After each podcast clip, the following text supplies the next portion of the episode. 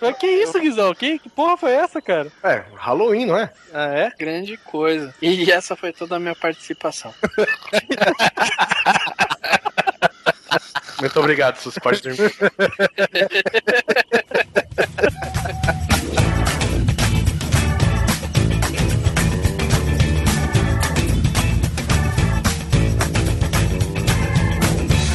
Grande Coisa. Um podcast que é bom, mas que também não é lá grande coisa.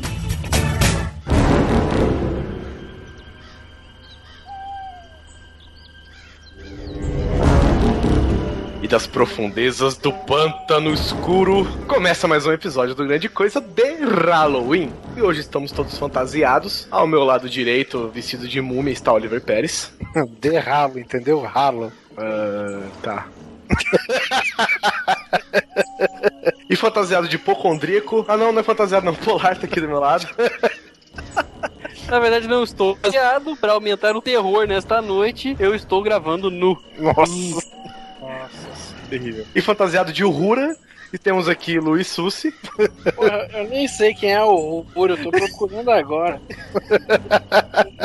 e o único que veio com uma fantasia alugada, bonitinha, tal, que agora, né, vai levar pro cinema no final do ano, fantasiado de Hobbit, na minha frente, Simão Neto. Nossa, cara, que bonitinho. Tá alugado? Gostou? Grande É, coisa. gostei, ficou meio, ficou meio folgada, né, pra você ainda, mas...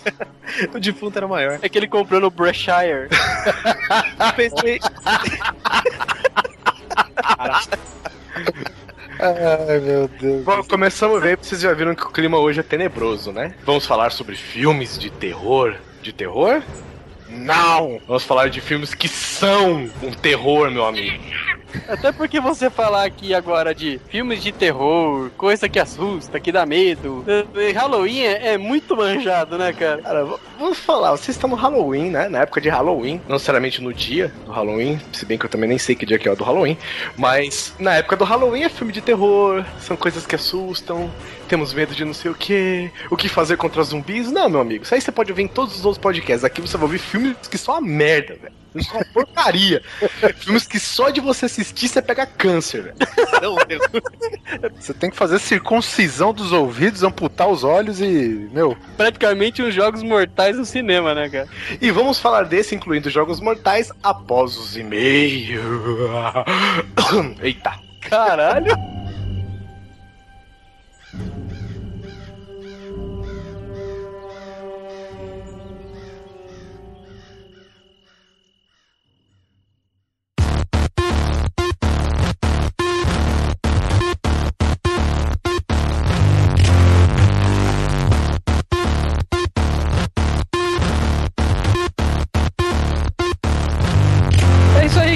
Mais uma vez, nós dois aqui para essa leitura de e-mails e também de comunicação no nosso Grande Coisa. Somos nós mais uma vez reunidos novamente nessa mesa redonda. Então é isso, antes de mais nada, nós não podemos nos esquecer de falar sobre a Taverna do Ogro, nossa querida parceira de sempre. E outra, Guizão, a gente, como vocês devem saber, né, no meio agora de novembro vamos ter o show do Kiss em São Paulo. E pra comemorar tudo isso, a Taverna do Ogro, foda como ela sempre é, através da Mariana e do Pedro, aí eles falam assim, então vamos fazer o seguinte, vamos sortear aí uma coisa pros ouvintes do Grande Coisa? Vamos sortear um boneco Bobblehead do Kiss, cara, do, do Gene Simon. Já ganhei. Não, Nesgui.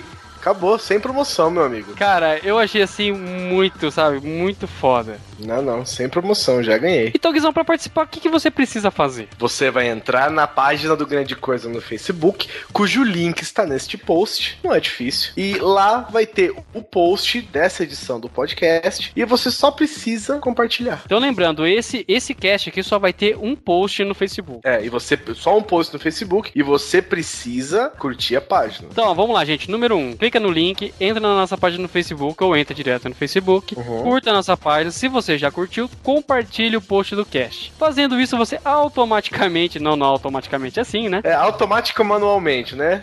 você já vai estar participando e o resultado sai no próximo cast. E aí a gente entra em contato com você, o de sempre, quem nunca ouviu o Nerd Drop, sabe como é que funciona. A loja do Orgo Encantado, cara, A gente não precisa nem falar, os caras são foda demais, são parceiraços nossos. Quem já ganhou prêmio na loja do Ogro sabe que os caras são ponta firme, velho. Aliás, o ponta firme olha pra eles e fica com inveja, né? Fica, fica. Então é isso, vamos rapidinho, porque hoje o cast também está gigante e a gente tá com sérios problemas de conexão, então vamos logo antes que a coisa comece a apertar. Vamos para os e-mails. Bora. Primeiro e-mail aqui é do Kaique Ricardo Juliano Pereira, nosso aspirante publicitário, né? Olá, coisas! Antes de mais nada, outro show de programa. E voltando um pouco nos primeiros casts, sangue cinematográfico não deveria ter sido mudado. Porra, ah, tá aí, Guizão, aí, ó. Tá vendo? Sangue digital, sangue digital não é coisa de Deus. É simplesmente inacreditável a preguiça nessa área à medida que a pós-produção se encarrega de mais responsabilidades. Outra coisa que vocês, né, colocou esse país aqui, imperdoavelmente esqueceram. O rei do pop, Michael Jackson, que a cada cirurgia mais dava orgulho a Pablo Picasso.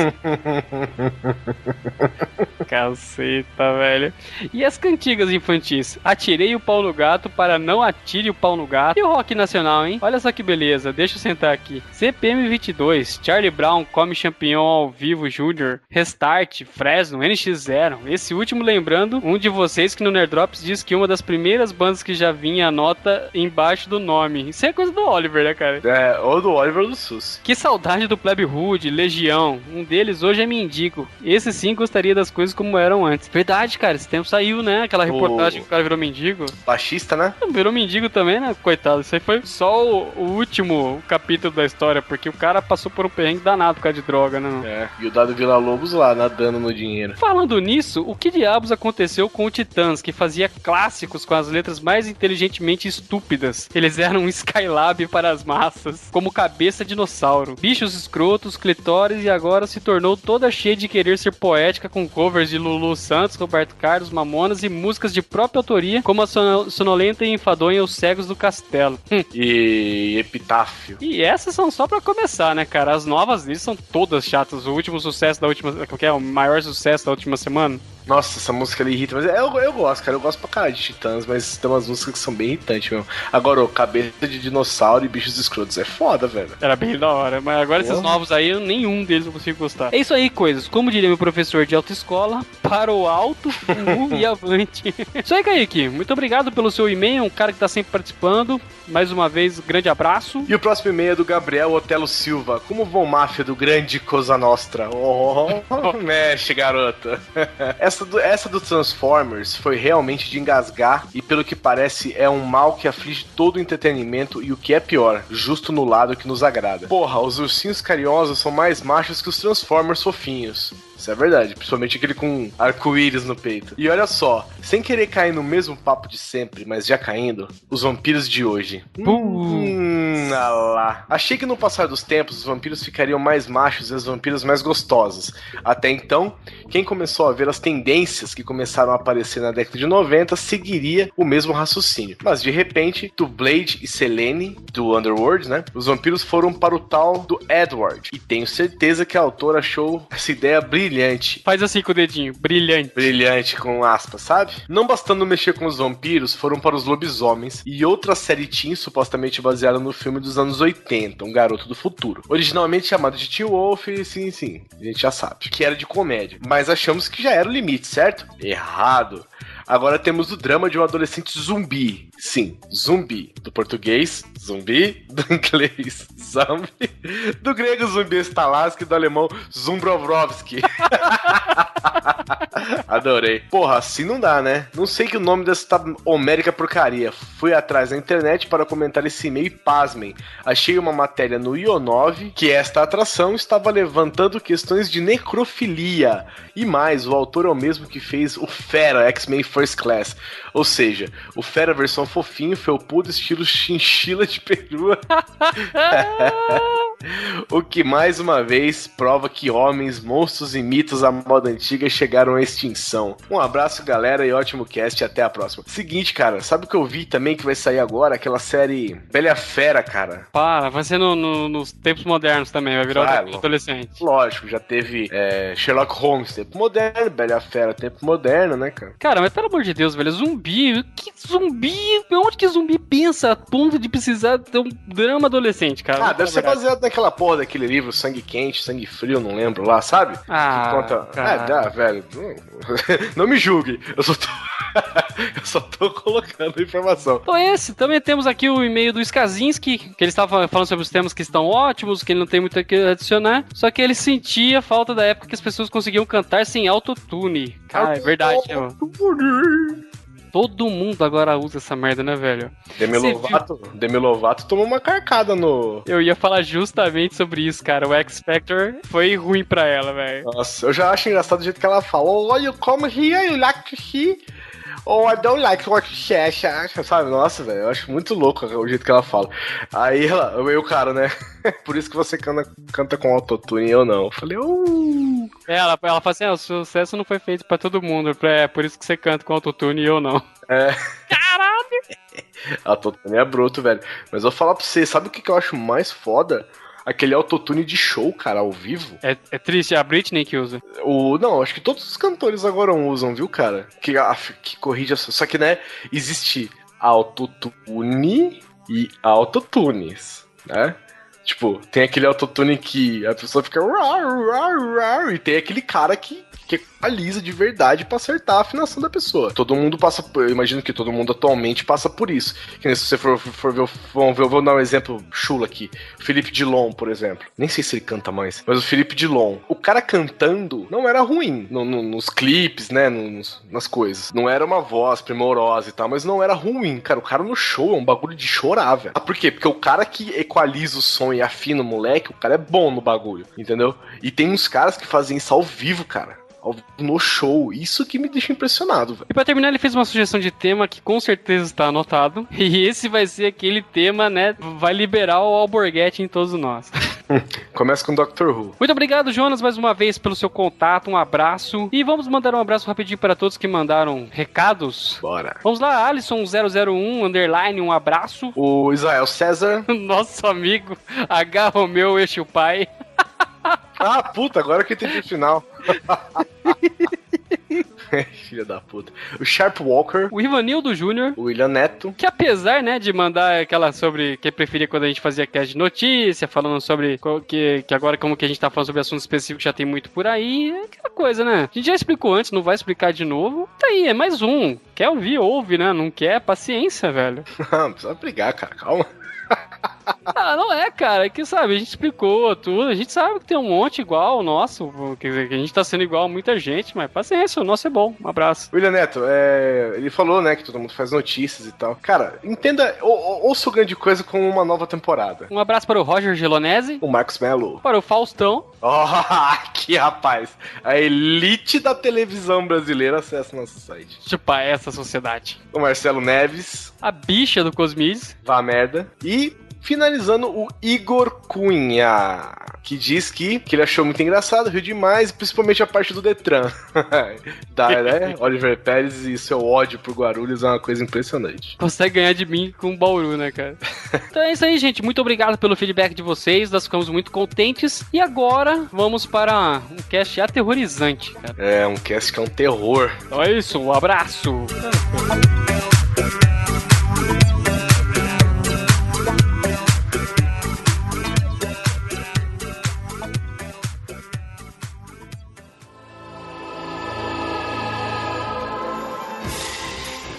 Estamos de volta e você, você e todos vocês vão falar dos filmes da nossa pauta polar.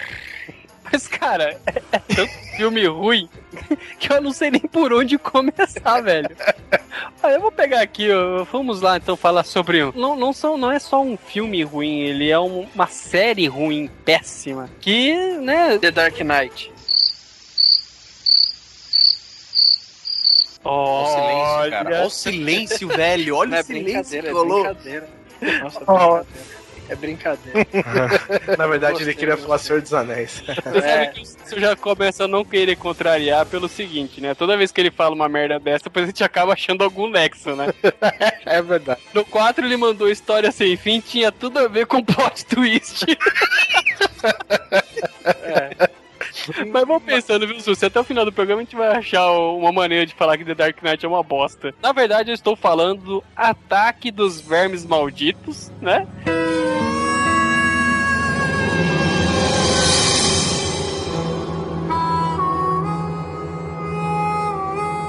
que prova que nenhum ator consegue passar ileso, né? Teve aí o Kevin Bacon no primeiro filme. Começou estreando já em larga escala, né, velho? Isso é que é meter o pé na bosta gostoso, né? Pisar no verme, né, no caso. Cara, vocês assistiram esses, esses filmes? Que eu lembro, só me deu trabalho de ver uma vez e uma vez já basta. Não me venha com essa, Oliver Pérez. Eu sei que você tem a coleção inteira nesse seu armário infinito. Não, dos vermes malditos eu não tenho, cara. Mas é- são aqueles vermes que se locomovem debaixo da terra, não é isso? Eles têm uma Isso. forma de pulga, mais ou menos.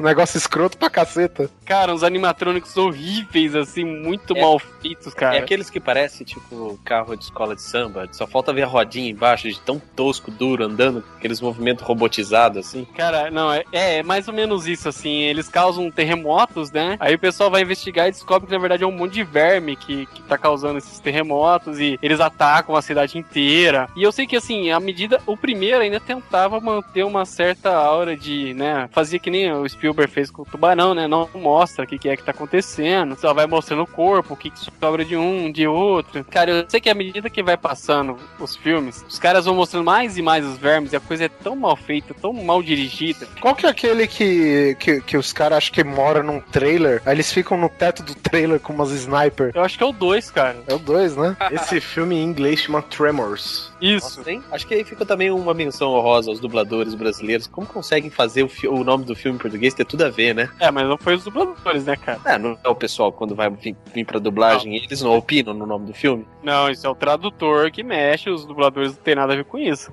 Uhum. É, eles até certo ponto adaptam de alguma maneira que dê pro brasileiro médio entender aqui. Médio não, mediano. Se eles tentam achar um ponto em comum é, com o nome, é um ponto bem longínquo, né? Porque tem cada filme com cada nome, nada a ver, cara. Cara, e é verdade, são uns vermes assim, bem nojentos, mal feitos e tal. Eu acho que talvez é. Malditos, né? São malditos, cara. Ah, porque tinha cemitério. Tu lembra? Cemitério maldito, zumbis malditos, mortos malditos, não sei o que, tudo era maldito, cara. Malditos, malditos, né, velho? É, Mas parece- essa- essas traduções são baseadas em alguma certa época. Teve uma época também que era tudo era Android, tem uma época que era tudo do futuro, Cyborg. Cyborg. É, tanto é que o Blade Runner não tem nada a ver com Android, né, cara? E virou Blade Runner caçador de androids. Na, na verdade, nem Blade Runner tem a ver com a obra original, mas tudo bem. Não, mas mesmo assim, que nem Total Recall, né, velho? O Vingador do Futuro, porra. Nossa, sério. É, nessa época também tudo era futuro, né? Lembra? Até, até aquele filme do Van Damme que era o Dragão do Futuro. Se Tudo era o nome, o bom nome devia ser tipo My Vacations, sabe? Tipo, nada a ver. Mas e aí, cara? Passando, esquecendo um pouco essa merda desses vermes que, que são muito ruins. Quem mais tem aí um, um filminho caprichado pra falar? Que é as piranhas mesmo, né, cara? Essa, essa. Como que fala? Duologia, por enquanto. Os caras fizeram o, o, o primeiro Piranhas 3D, que tem a participação do nosso querido Dr. Emmett Brown, né? Christopher Lloyd. o, tipo, acho que um tremor libera umas piranhas pré-históricas, velho. Numa área de turismo, né? Numa, num litoral lá, cara. E, e, velho, os bichos, assim, eu resumo o filme com tiros de escopeta 12 na água. Cara, no cinema é legal porque é o seguinte, congelou, tá ok, velho. É, é. Sei lá. Congelou, você guarda a carne um mês congelado, já tá tudo fudido. É. Agora, se for, se tava vivo e for congelado, beleza. De repente ele ressuscita, né, cara? E falando em ressuscitar, aí passou o tempo, os caras lançaram o Piranhas 3 DD. Pior do que o primeiro. A, a única, digamos assim, vantagem é que esse daí tem o. O, o David Hasselhoff interpretando ele mesmo. Nossa. Charlie Sheen no Two and a Half Men, né? que vantagem, hein? Cara, olha só, ele tá fazendo ele mesmo, como ele vai trabalhar num parque aquático, né? E ele tem que fazer o personagem lá do, do, do Baywatch, cara. Então ele fica de salva-vida com aquela boia na mão o tempo todo. E, e o foda é que ele tira sarro dele mesmo. Ele fala. Pô, porque ele tá lá, tipo, uma atração, tipo, sabe, palhaço pra festa de aniversário. Ele chega no parque ele fala, puta, bem-vindo ao fundo do poço. ele mesmo reconhece, cara. Mas enfim, as piranhas, elas se resumem a um 3D, a, a um CG mal feito, sem textura, que os caras põem num 3D medíocre, e por cima os caras colocam um agitador de água e tinta vermelha. Na E verdade, desse é- por satisfeito, né? É, exatamente, mano. Aí você faz aquele corte bonito, né, de, de edição, a pessoa sendo puxada com o tronco pra cima é normal, aí dá aquele corte rápido na câmera, só tá os ossinhos das pernas, assim, sabe? Com uns, uns nhacos de carne preso ainda. É nisso que se baseia o filme, velho. É, e eu tava vendo que eu tenho a versão definitiva, né, do Piranhas 3DD. e, The Ultimate Collection. Versão do diretor. e lá mostra que a ideia do filme veio quando uma das namoradas do diretor ficou menstruada na água. Ah, velho. Então, Piranha todo, sangue, entendeu? Entendeu? entendeu? Você conversar com o Sus é um constante dedinho para o ar, né, cara? Mas, mas é, isso é sério, gente. Tá no blog de uma amiga minha também. Faz tempo que eu não falo dela. Ela tá viva, essa desgraça? velho? Desgraça não, maldita. Maldita, se é anos 80 é maldito. Todo, todo o sangue utilizado foi sangue de menstruação. Puta que pariu, que nojo, Sussi, velho. Ó quem fala. O cara da. o, o cheiro de. Tá no cinema. Ó quem fala, né?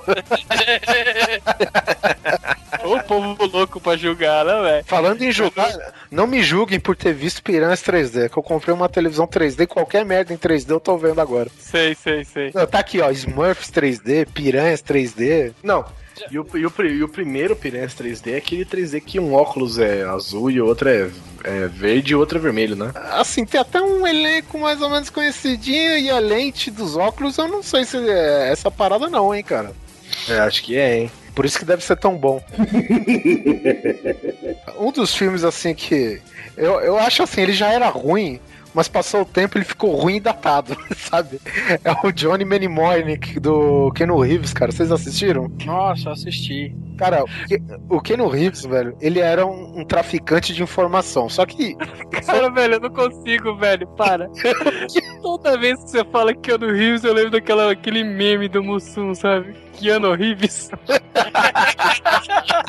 É, como foi 2010? Ai, Keanu Reeves. é, Cabe também como foi o filme da Rita Cadillac. Ah, que ano horríveis. Keanos horríveis. Mas é, falando né, em títulos adaptados para o público brasileiro, chegou aqui como Johnny Mnemonic, o ciborgue do futuro. Aí, porra, não bastava ser cyborg, né? Não, como se ciborgue existisse no passado ou no presente, né, velho? Tem que ser no futuro. Até porque outro dia eu vi um documentário aqui no History Channel, cara. Os ciborgues da Idade Média, sabe? Você assistiu essa porra num, num dos quadros do Alienígenas do Passado. Ou do Caçadores de Relíquia. Só passa isso nesse canal. Bom, se, se o filme fosse traduzido hoje, ele seria conhecido como o pendrive humano. Cara, o, o Keanu Reeves, meu, ele, ele faz esse Johnny e é um cara que ele sacrifica parte da memória dele, do cérebro mesmo e das lembranças dele, pra instalar, cara, tipo um HD mesmo. Ele é capaz de carregar, velho, no cérebro 80 gigas. Ó, já, dá pra, já dá pra baixar bastante Blu-ray já, hein? O- é, 8. E até menos. Não dá pra baixar nem os rock todo, nem a... Nada, você pega o Blu-ray completo, é 25 GB, né não? Ah, cara, pra você colocar mais de 8 tem que ser em 720, né? Mais ou menos.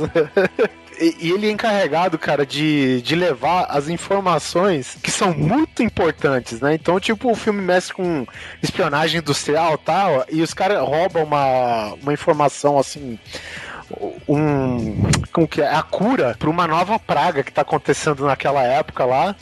E, e os caras traficaram essa informação direto do, de uma farmacêutica, tipo a Umbrella, sabe? Que é um mundo também que as grandes corporações estão dominando e tal.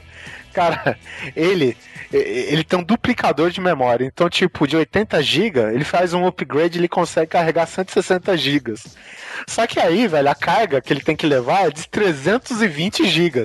Aí ele tem 24 horas, se não dá um piripaque no cérebro dele e ele morre, né, cara? Dá um grotoco. Dá um grotoco no caqui. Ah, Ziquezira. Ele tem que descarregar a informação, senão o cérebro dele, meu, ferve. Esses cientistas, né, que querem divulgar a cura tal, né, porque, ah, obviamente, os laboratórios querem lucrar e os cientistas querem, né, disseminar a informação para todo mundo se livrar da, da doença lá, que é os, o Black Shake lá, o tremor negro que eles falam. Nessa daí, a, a farmacêutica manda a Yakuza atrás dele. A, a farmacêutica contrata um cara, um líder religioso de uma seita lá, que é o Dolph Lundgren. O cara é todo biônico, ele inserta partes biônicas, então ele é forte pra caralho, tá ligado? E, meu, ele, ele vai brigando, matando, ele tem um punhal na forma de um crucifixo, sabe? Velho, Dolph Lundgren é um soldado universal, velho. Você precisa respeitar isso. Ah, cara, mas, porra, o cara chega, Jesus salva, pá! Venha para o Senhor, pá! Muito escroto, cara. E como se não bastasse no final do filme, cara, o Keanu Reeves ele descobre que ele tem que encontrar um tal de Jones para descarregar a informação. E o Jones, cara, é um golfinho com implantes cerebrais feitos pela Marinha dos Estados Unidos, sabe? Achei que era pelo Dr. Evil. Puta que pariu, velho. É, é muita coisa realmente pro cérebro assimilar. Mas você tem que lembrar que nessa época, 1 giga era do tamanho da sala de casa.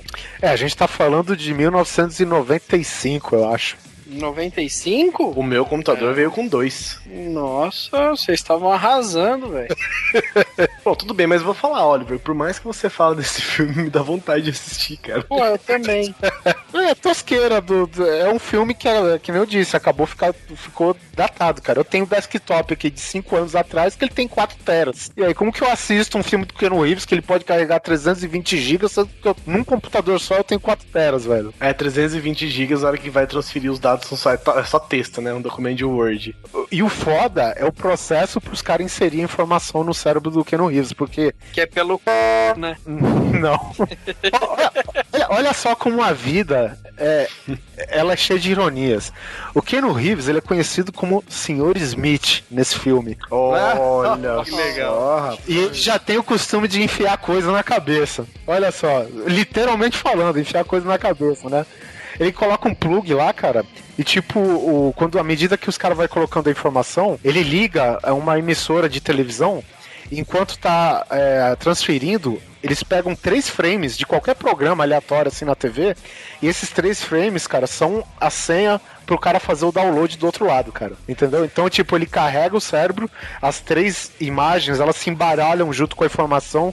Assim, o Keanu Reeves também não tem acesso a ela, fica secreto por mais que ele leve. E aí os caras têm que passar, cara, por fax, essa, os três frames pro cara destravar o download do outro lado quando ele chegar no destino, cara. Olha só isso. E ele ganha uma grana fazendo isso? Como é que é? Ele, porra, ele ganha uma puta de uma grana. Por isso que ele, ele sacrificou as memórias da infância dele pra implantar a parte de HD no cérebro dele, cara. Ele é um cara que ele não lembra da, da infância. Mas com o tempo ele vai lembrando ou ele não vai lembrar nunca mais?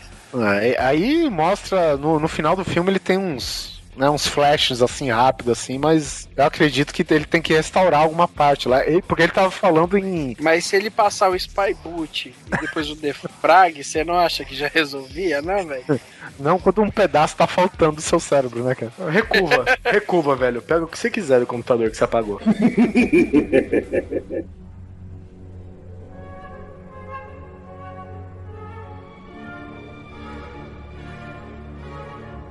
Eu tenho outro filme pra falar que eu vi recentemente. Esse filme, gente, ele é um clássico da, da cultura pop. Todo mundo adora. Eu também adorava até que eu assisti, que é o Stargate, velho. Não, não fala, moço. Ah, velho. O Stargate, cara. Primeiro, com- primeiro começa o seguinte: é, eu falei pra Carol, Carol, você tem que assistir Stargate, velho. Você que tal, tal, tal. Aí começamos a assistir. Primeiro, o Kurt Russell, né? Já, aí já começou bem. O Kurt Russell é um militar sofredor. Por que, que ele é sofredor? Porque o filho dele morreu acidentalmente dando um tiro na própria cara. Aí os militares vão na casa dele, ele tá sentado no quarto do filho com uma arma na mão. Aí os, os militares olham pra ele e falam assim: é, general, o capitão não lembra a patente dele, você foi reativado. E vão embora. Então o que, que acontece? Eles acham o Stargate, né? Começa o filme, eles acham o Stargate e tal. Ou lá no. Numa escavação né, no Egito e contratam um cara que é um linguista fodão, que é especializado em hieroglifos e, e outras linguagens perdidas, pra, des- desvendar. Vamos lembrar que eles acharam o Stargate, sei lá, em 1920, sei lá. 20, 21, se eu não me engano. Cara, eles estão com o Stargate há mó tempão e ninguém conseguiu decifrar bosta nenhuma. Exatamente, exatamente. O cara chegou lá, olhou, uma noite ele tava tomando um café, viu um cara lendo um jornal, roubou a página do jornal e descobriu o símbolo que faltava. O símbolo que faltava, gente, ele tava na cara. Assim, o cara que olhou durante 80 anos isso, ele certamente ele apontava, ele apontava, tipo assim, ele olhava apontando, tá ligado? Então ele onde ele apontava, ele tapava o símbolo com o dedo. Tipo, é, é, é assim, se você chutasse a ordem dos símbolos, estatisticamente falando, você já tinha acertado na cagada, né? Não, não é cagada, porque tipo assim, só- Desde 1920, cara. velho, são sete símbolos, né? Que tem, que tem aquela- aquele arco em volta e no meio tem sete símbolos. Seis ficam dentro de um círculo, o sétimo fica fora. Esse sétimo ninguém nunca conseguiu enxergar, apesar dele estar ali, né? Então o que que eu acho? Eu acho que quando o cara olhava, ele apontava, ó, aquele símbolo ali, não sei o que e tal, então ele tapava com o dedo durante 80 anos. Um símbolo. Por isso que ninguém nunca conseguiu achar, porque o cara conseguiu achar em, em duas semanas. Aí o cara, ah, não sei o que, vamos. Você faz parte do projeto agora. Ele, tá bom. Que projeto? Eles abrem o Stargate, aquele círculo de, de ferro, né? De, de- do material lá, e eles sabem, impressionantemente, eles não descobriram o, símbolo, mas eles sabem perfeitamente como manejar o negócio. Ele é- Assim, do nada, né? Não, Pá. não, aprendi. 80 anos. Eles acharam uma, uma portinha com manual em inglês. Guardava na mesma área 51 lá do Independence Day lá. Pode crer. 50 anos com a nave, ninguém sabia bosta nenhuma da nave. Chegou o Jeff Goldblum, pronto, acabou. Não, mas é impressionante, porque assim, os caras sabiam até pra que, que ela servia, o que, que ela fazia, como movimentar, como ajustar, como virar, como mexer na máquina, mas ninguém sabia como ligar. Na, na, na verdade, eles não tinham o endereço para qual ligar, porque todos os endereços passados para ele, não, pelo menos o do seriado, não lembro muito bem do filme, mas o do seriado é que assim, eles não conseguiam travar o, o que era o sétimo símbolo lá que travava em cima. O, o- esse sétimo símbolo ele só ia travar se você discasse o número certo. Exatamente, que é exatamente o símbolo que o cientista passou 80 anos com o dedo na frente. E não dá pra ficar um cara em cima com um pé de cabra? Chegou o sétimo, pá, crava, né? Não, Não, mas foi- então, foi ele assim. não ligava porque o outro lado não tinha mais o Stargate ou não tinha o planeta em questão. Ah, mas eles chegavam através de outro Stargate, não era? Sim, mas você só consegue ligar para outro Stargate se você tiver o número certo, vai, vamos chamar de número, e aquele Stargate estiver ativo também. E se, e se as operadoras de portão for igual as operadoras de telemarketing daqui, meu filho, você não vai completar uma ligação nunca. Não. A, a, ela assumiu, né, que ela não derruba as pessoas. Ela agora já não faz ligação também. ela, falou, ela falou, derrubar as pessoas é muito mainstream. Agora eu não faço ligações. Venha para a gente você também. Eles sabem pra onde vai o Stargate. Eles não sabem o DDD da Terra. É, Entendeu? o, o- o código de área da Terra que eles não sabiam pra fa- poder fazer a conexão. Beleza, eles conseguem fazer a conexão. O Kurt Russell é o, é o, o soldado qualificado pra isso. Você não sabe por quê, né? Certamente porque ele é bom o suficiente pra deixar o filho se matar. e eles vão até o lugar. Lá eles encontram os bichos e tal, puta sol, maior deserto. Escravidão, né? Escravi, escra- meio escravidão, né? Porque eles são, são escravos, mas é, não tem ninguém que comanda eles, né? No Stargate eu lembro que tinha um lance que a pirâmide era uma nave, é isso? Assim, eles vão parar num universo, sei lá, numa galáxia, que o planeta todo usa essa cultura egípcia, cara. Sabe, tem- tem pirâmides, os soldados eles usam aquelas máscaras de, de oros, sei lá, velho. Só que assim, a tecnologia é super foda. Os cetros que os caras tinham lançavam uma rajada laser, um negócio assim, cara. E o que acontece? Eu, pelo menos, assisti pela Netflix. E na Netflix, eles não traduziram o diálogo do povo do outro planeta. Então, o que que acontece? Você tem três caras que são da Terra e um milhão de pessoas que são de outro planeta. E essa um milhão de pessoas falam o tempo inteiro. É foda, né? E a hora que aparece, parece lá, assim, legenda, é, linguagem estrangeira. Porra, eu sei que estrangeira, cara, é bagulho é de outro planeta, mano. Mas aí tem o cara que é linguista. O cara, em cinco minutos, o cara aprende a palavra a conversar com a menina. Aí não traduz mais nem o dele, nem o dela. Aí você já não fica sem saber. E o foda desse filme, cara, é que eles travam diálogos importantes, cara. E intermináveis, sem nenhum tipo de legenda, cara. Tem uma hora que ele encontra o, o Ra. E ele tá, co- encontra o Ra na- no, no- no- castelo, né? Na fortaleza dele. Eles ficam, sei lá, velho, uns 10 minutos conversando, cara. E não tem uma legenda. Vão lá, chegam uma- uns 10 soldados mais ou menos, e tem arma, eles levam armas suficientes para umas 18 guerras nucleares. Então cada soldado levou pelo menos 16 metralhadoras, 28 pistolas, cada um, né? E cinco ogivas, né? Cinco ogivas. Porque o que acontece? A hora que o povo de lá descobre, todos eles têm uma arma na mão, velho. E todos eles aprenderam a atirar em um minuto, né? Isso é óbvio. É bom, é, resta mencionar que o Ra, na verdade, é um alienígena se passando por um deus no planeta, né? Isso, exatamente. Que ele veio pra Terra, ensinou os egípcios, mas os egípcios aprenderam a escrever, né? Então eles começaram a marcar a história, começaram a se rebe- rebelar contra ele e tal. Ele acabou fazendo o Stargate, voltando pra esse planeta, levou alguns humanos com ele e escravizou esses humanos lá. Então eles vivem como os egípcios na época, e apesar de todos eles saberem ler e escrever, ninguém pode. Aí um belo dia os caras fogem do Ra, sabe Deus como. Sabe Ra como, né? Aí o. Aí só falta, aí faltava novamente o DDD do planeta que eles estavam. Aí um dos meninos tava lá do nada desenhando e é óbvio que de tudo que ele podia desenhar na vida ele tinha que desenhar o símbolo que faltava no Stargate. Ele desenhou, o cara, puta, é isso, não sei o que e tal. Kurt Russell, obviamente, levou uma ogiva nuclear, porque nunca sabe, você vai num planeta desconhecido, é bom você levar alguma coisa que possa explodir tudo, né? Procedimento padrão. É, procedimento padrão. Você leva um filtro solar, você leva um repelente de insetos e uma ogiva nuclear pra enfiar no rabo, né, idiota?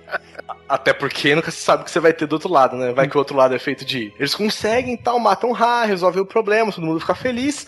E o que que acontece? O cara não quer voltar mais pro Stargate. Por quê? Porque o cara não pegava ninguém na Terra, lá ele já chamou a namoradinha. Já ficou fodão. Já ficou fodão. Aí o cara não quer voltar. Aí o Kurt Russell virou pra ele e falou assim: Ó, então nós nos vemos algum dia. Velho, como assim algum dia, velho? O Stargate tá na frente do cara. Já acabou o problema. Eles não precisam desligar mais esse bagulho, velho. Ninguém, ninguém precisa, tipo, ó, vamos ligar daqui mil anos. Não, velho, deixa essa porra ligada. Você fica indo e voltando pra cá, você faz o que você quiser nessa porra desse planeta. Dando rapidinho de assunto, no seriado essa mina roda rapidinho, viu? Até a quinta temporada ela tá morta. Porra, isso é cinco anos, é rapidinho? De vi- 24 episódios por temporada de uma hora. Até o House morreu nessa temporada. todo. É que no Stargate é tipo 24 horas, sabe? Cada minuto que passa é da vida real. Aí já é meio curto, viu, Oliver? É um parsec de, de cada vida, né?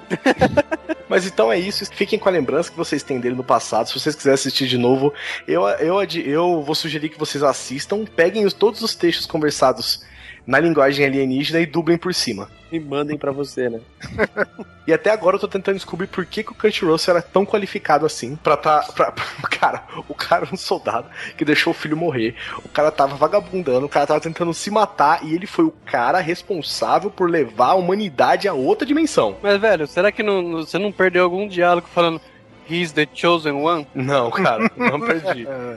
Nem a mulher dele gosta dele, velho. Como é que você vai confiar nesse cara? Olha. Então, ele, era quali- ele, era, ele era qualificado porque o- o- os superiores consideravam a missão, tipo, suicida, tá ligado? Isso, é, E ele, e ele tava lá, ah, foda-se o mundo, foda-se a vida, virei emo. Olha só, quem diria? Logo o SUS, hein? É que é Stargate, né, velho? é um estragueitólogo.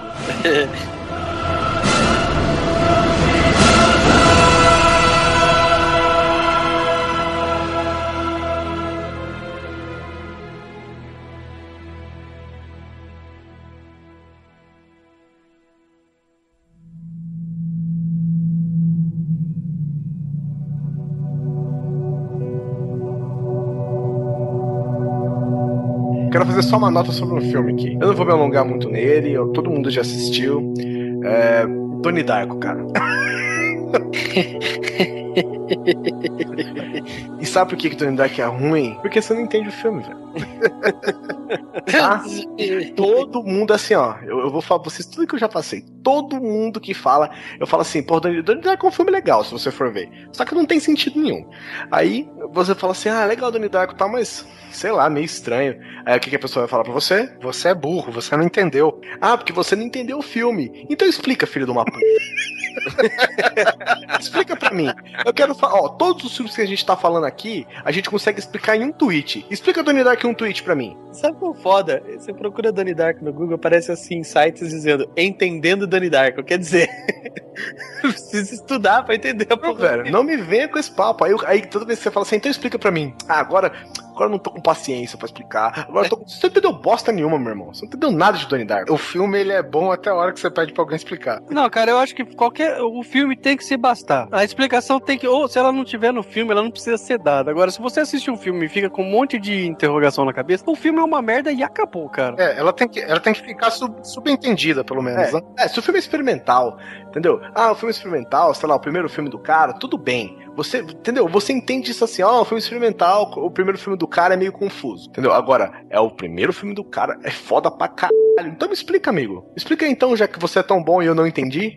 Explique um tweet, 140 caracteres, Donnie Darko pra mim, estou aguardando. É, Não coloca arroba guizão na frente, senão você perde mais tempo. É, com, eu quero com a moral da história, hein? Explique em 140 caracteres e seu próximo tweet tem que ser Guizão, lê meu último tweet. Isso, vou te dar 140 caracteres limpo pra você escrever. Moral da história: antes um trem de pouso na cabeça dele do que a minha. Foi de pouso não, foi turbina. Ah, turbina, o trem de pouso foi eu. o trem de pouso foi no. Como que chama? Não é presságio, caralho, é. Premonição. Premonição, velho. Puta que pariu. Deixa... Presságio foi do Nicolas Cage. Nossa! Aliás, tá aí um bom filme pra entrar na lista, hein? Então fala sobre ele, Neto. Manda bala.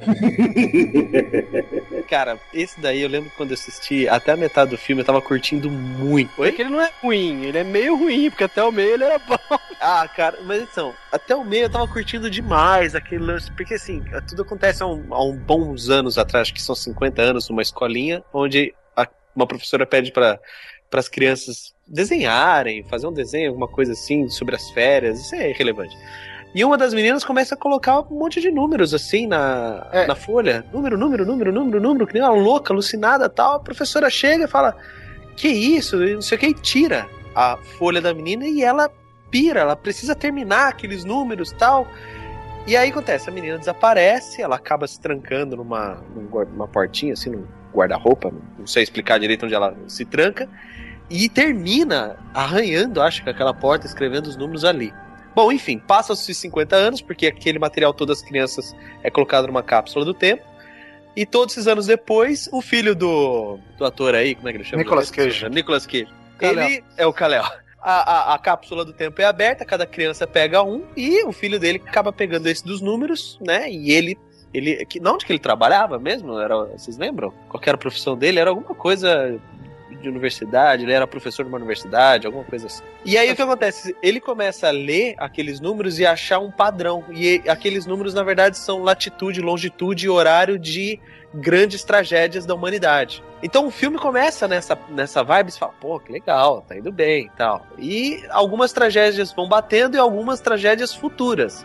E tipo, tá faltando uma linha pra acabar a página, sabe? E o filme vai levando num ponto que você fala, meu Deus, qual será a última tragédia? O que, que vai acontecer? E aí chega no final, são ETs que vão vir e destruir a Terra, né? E, e é isso. Então, e o final é isso. Chega na hora do final, você achando que ele vai descobrir uma grande tragédia, ou um grande plot twist, ou, ah, sei lá, não sei o que você vai pensar. Na verdade, são. A Terra vai explodir. É, é, é tipo isso, e os ETs estão pra resgatar algumas crianças, né? Pra continuar a perpetuação da espécie É. humana em outro planeta. Porque. puta, Cara, É, é o que eu chamo de filmes gênero what the fuck. é. Porque até então eles seguem uma linha legal de raciocínio, eles vão tirar. É, é tipo Lost. Lost é uma série what the fuck, velho. Tem uma cena do filme que você vai, você vai assistindo o filme, você tá acreditando nele, você tá adorando, você tá achando legal pra caramba. Só que aí depois que você assiste, você fala, não, vou ver de novo só pra achar os erros, né? Tem uma que tá um caos mundial, assim, tá uma zona, que aí já tá acabando o mundo, tá uma tempestade mundial, sei lá, tá uma zona do caramba. A mulher me pega a filha. O filho do Nicolas Cage, tipo, tá com o filho do outro cara, fugido, porque o Nicolas Cage já tá pirado. Para num posto de gasolina com aquela muvuca de gente, um sabe, saqueando a loja de conveniência, que larga as crianças no carro, tipo, você, você tem filho. você deixaria essas cri- crianças trancadas no carro no meio de um- uma zona mundial coletiva. Larga- Pandemonium. num pandemônio, ela larga as crianças no carro, e aí vem os ETs, vão dois dedinhos pra cima fazendo aspas, sequestram as crianças e a mulher simplesmente pira. Cara, são cenas assim sem nexo, sem coisa nenhuma. É como se o diretor falasse: eu preciso terminar o filme de algum jeito e ele termina em cinco minutos, assim, sabe? E aí acontece isso, É. acabou. Ele olha no relógio, caralho, tem que terminar. É, bem por aí, cara.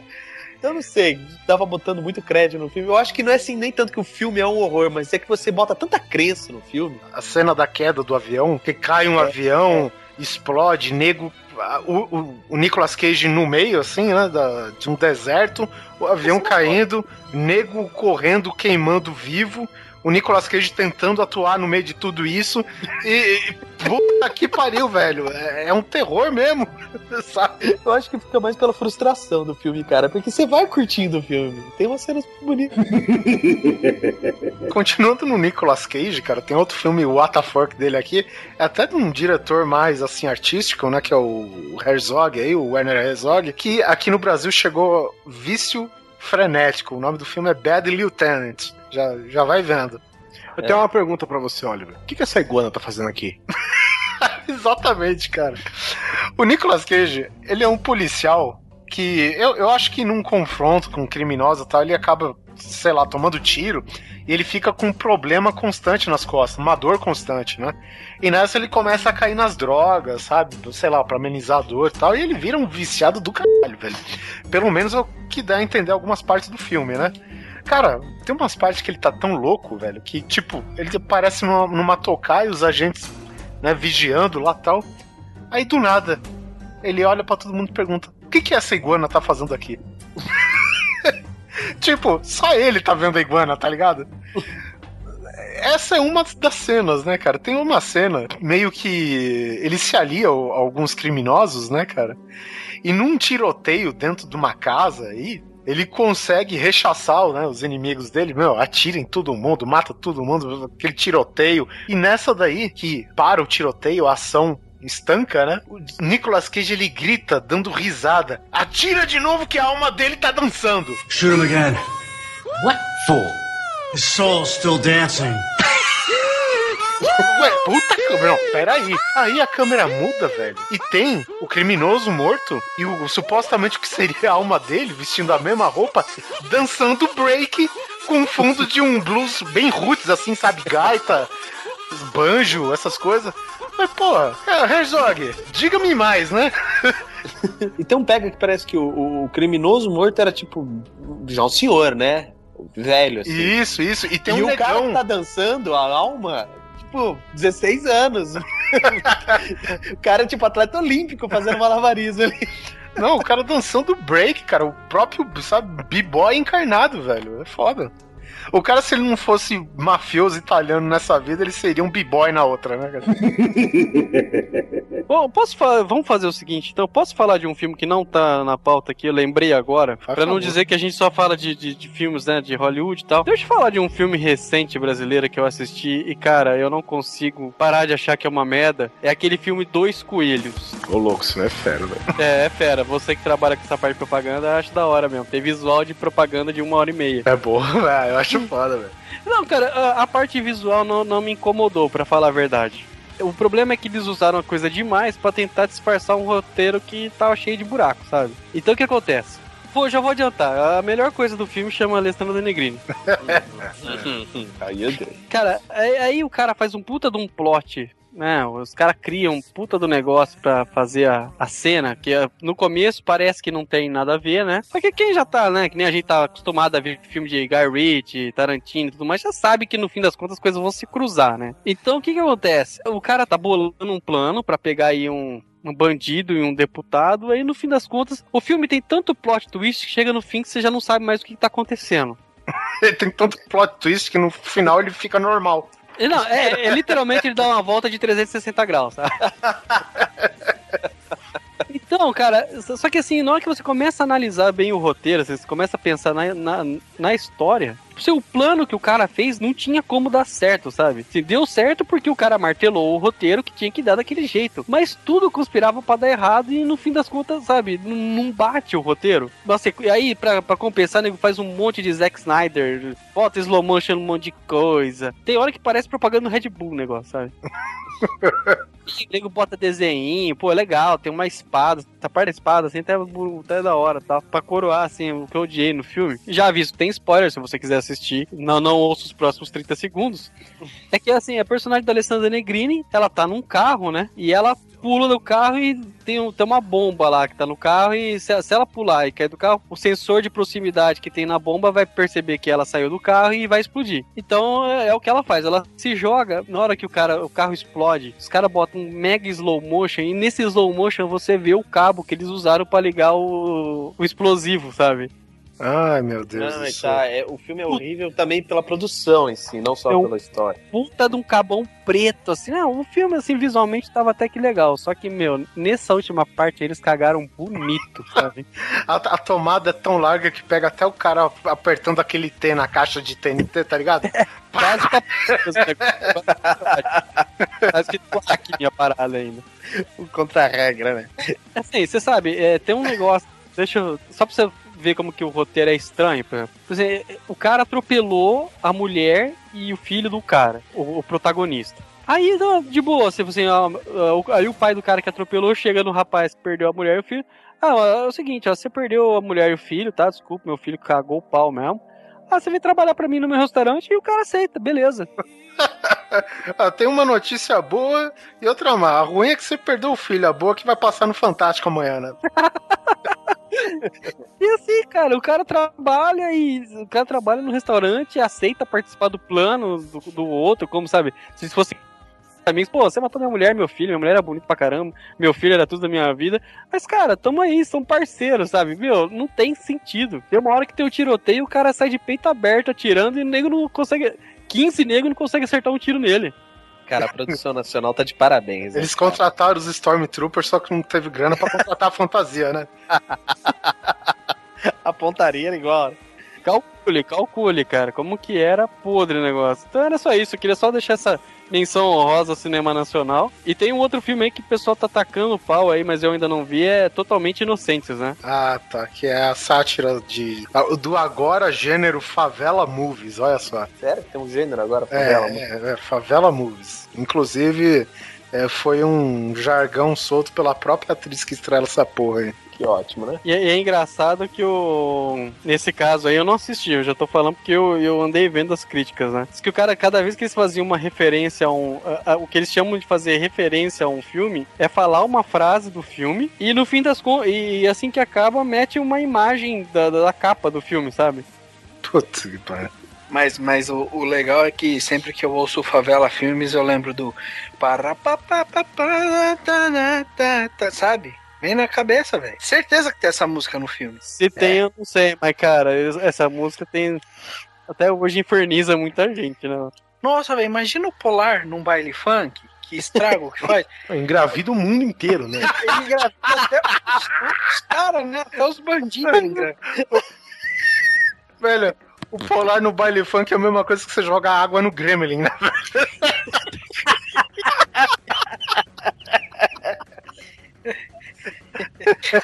Vão tudo tomando filha das putas. Colar no baile funk engravida por streaming. Não tem. Eu sei que nego vai meter o pau em mim, mas eu tô nem aí, cara. Eu vou falar. Onde vivem os monstros? Eu não, eu não li o livro, não tô interessado. Não, não, pera aí. Vamos, vamos começar que você não precisa ler o livro, porque o livro não tem nada escrito, só tem desenho. Você tá brincando, sério? Opa! HQ, né? Não é livro. Então vamos lá, onde vivem os monstros? Moleque infernal que toma, sei lá, toma gardenal. Infernal, galera. Cardenal e vodka. Não, e- exato. Ele toma o gardenal, vodka e joga com cabeça. Ninguém aguenta ele. A mãe tá, tá louca pra dar uma, né? E o moleque não deixa o namorado nem chegar perto de casa, né? Aí eu sei que a mulher quebra o pau com o moleque, ele foge, vai parar na, numa terra distante, estranha, que tem uns monstros lá, um monstro mais esquisito que o outro. Então o que acontece? É, ele vai parar nessa ilha, né? Depois de uns dias no mar, ele vai parar nessa ilha onde tem esses monstros estranhos aí, cada um com um problema diferente, mas assim, no fundo, cada um tem um pouco dele, do menino. Cara, eu não lembro mais ou menos quanto que é a duração desse filme. Sei lá, digamos, é uma hora e meia. Ele não parece ter menos de quatro horas. Ah, hoje ele virou uma série animada chama Ben 10. Tem, é. Não, e o engraçado, o engraçado é que assim, cada monstro é um traço da personalidade dele. Mas que personalidade? Porque não fala nada desse moleque no filme. Não, Só mostra não ele fala. correndo, se enterrando na neve. Isso aí, Isso é cara. o idiota pulando. Você, é louco, você, você- você como pai tem vontade de pegar ele pelos pés e bater com a cabeça dele na árvore. Você sabe que esse filme, que esse filme, ele é aclamado pela crítica hipster, né? Mais um ponto pra eu não gostar dele. Aí uma vez eu tava conversando, camarada meu, ele é doente nesse filme. Aí eu virei e falei assim: escuta, você tá falando sério que você curte mesmo esse filme? Ele não curto, cara, ele é maravilhoso, não sei o quê. Ele é uma adaptação. Eu falei, velho, você tá falando sério que você gosta de um filme que é uma adaptação de um livro pra crianças de 0 a 4 anos, que só tem Ó, gente, deixa eu destacar de novo: 0 a 4 anos, sabe? sabe? De 0 a 4 anos. Então, aí o que acontece? O filme é o seguinte: o moleque foge de casa, vai encontrar o mundo mágico dos monstros. O mundo dos monstros tá achando que ele é o salvador da pátria, só que o moleque tem 3 anos de idade, não vai salvar bosta nenhuma. Aí no final ele fica puto, porque os monstros também ficam putos com ele, porque o moleque chega lá e não faz merda nenhuma e ele volta pra casa. Parabéns, é isso aí o filme. Puta que pariu. Sequência direta de Donnie Darko. Não, cara, o filme, o filme, assim, ele é uma experiência que mostra a questão da relatividade. Uma experiência que monstra. É, porque assim, ele demonstra a teoria da relatividade de Einstein. Demonstra também. É, é. porque Eu tô olhando aqui no IMDB, são 101 minutos que passavam fácil por 400. É, uma, é uma viagem no tempo, né? Você fica dentro de um ambiente uma hora, mas passou-se quatro, cinco horas. É, de repente você vai ver o que, que eu fiz nesse meio tempo. Não, tem um branco, cara. Sua vida morreu aí. Você foi abduzido, né, cara? Tempo É, cara, e, e não sei, cara, e às vezes você é capaz de pensar que realmente que te abduzir e enfiar um negócio no teu rabo, porque você literalmente toma cu assim. O que, não, o que não dá pra negar é que a fotografia do filme e a trilha sonora é muito boa, né? Vou botar umas imagens pra vocês na Nova Zelândia em PowerPoint, você vai falar que vai ganhar o Oscar, tá bom? Você... Ah, mas pô, Nova Zelândia ganha Oscar na hora. Mas já que estamos falando de um tema fantástico, por que não falar de Lanterna Verde, né? Que Porra, fantástico, né? é não, bom pra caralho. Lanterna Verde não, né? Ryan Reynolds e seus amigos, né?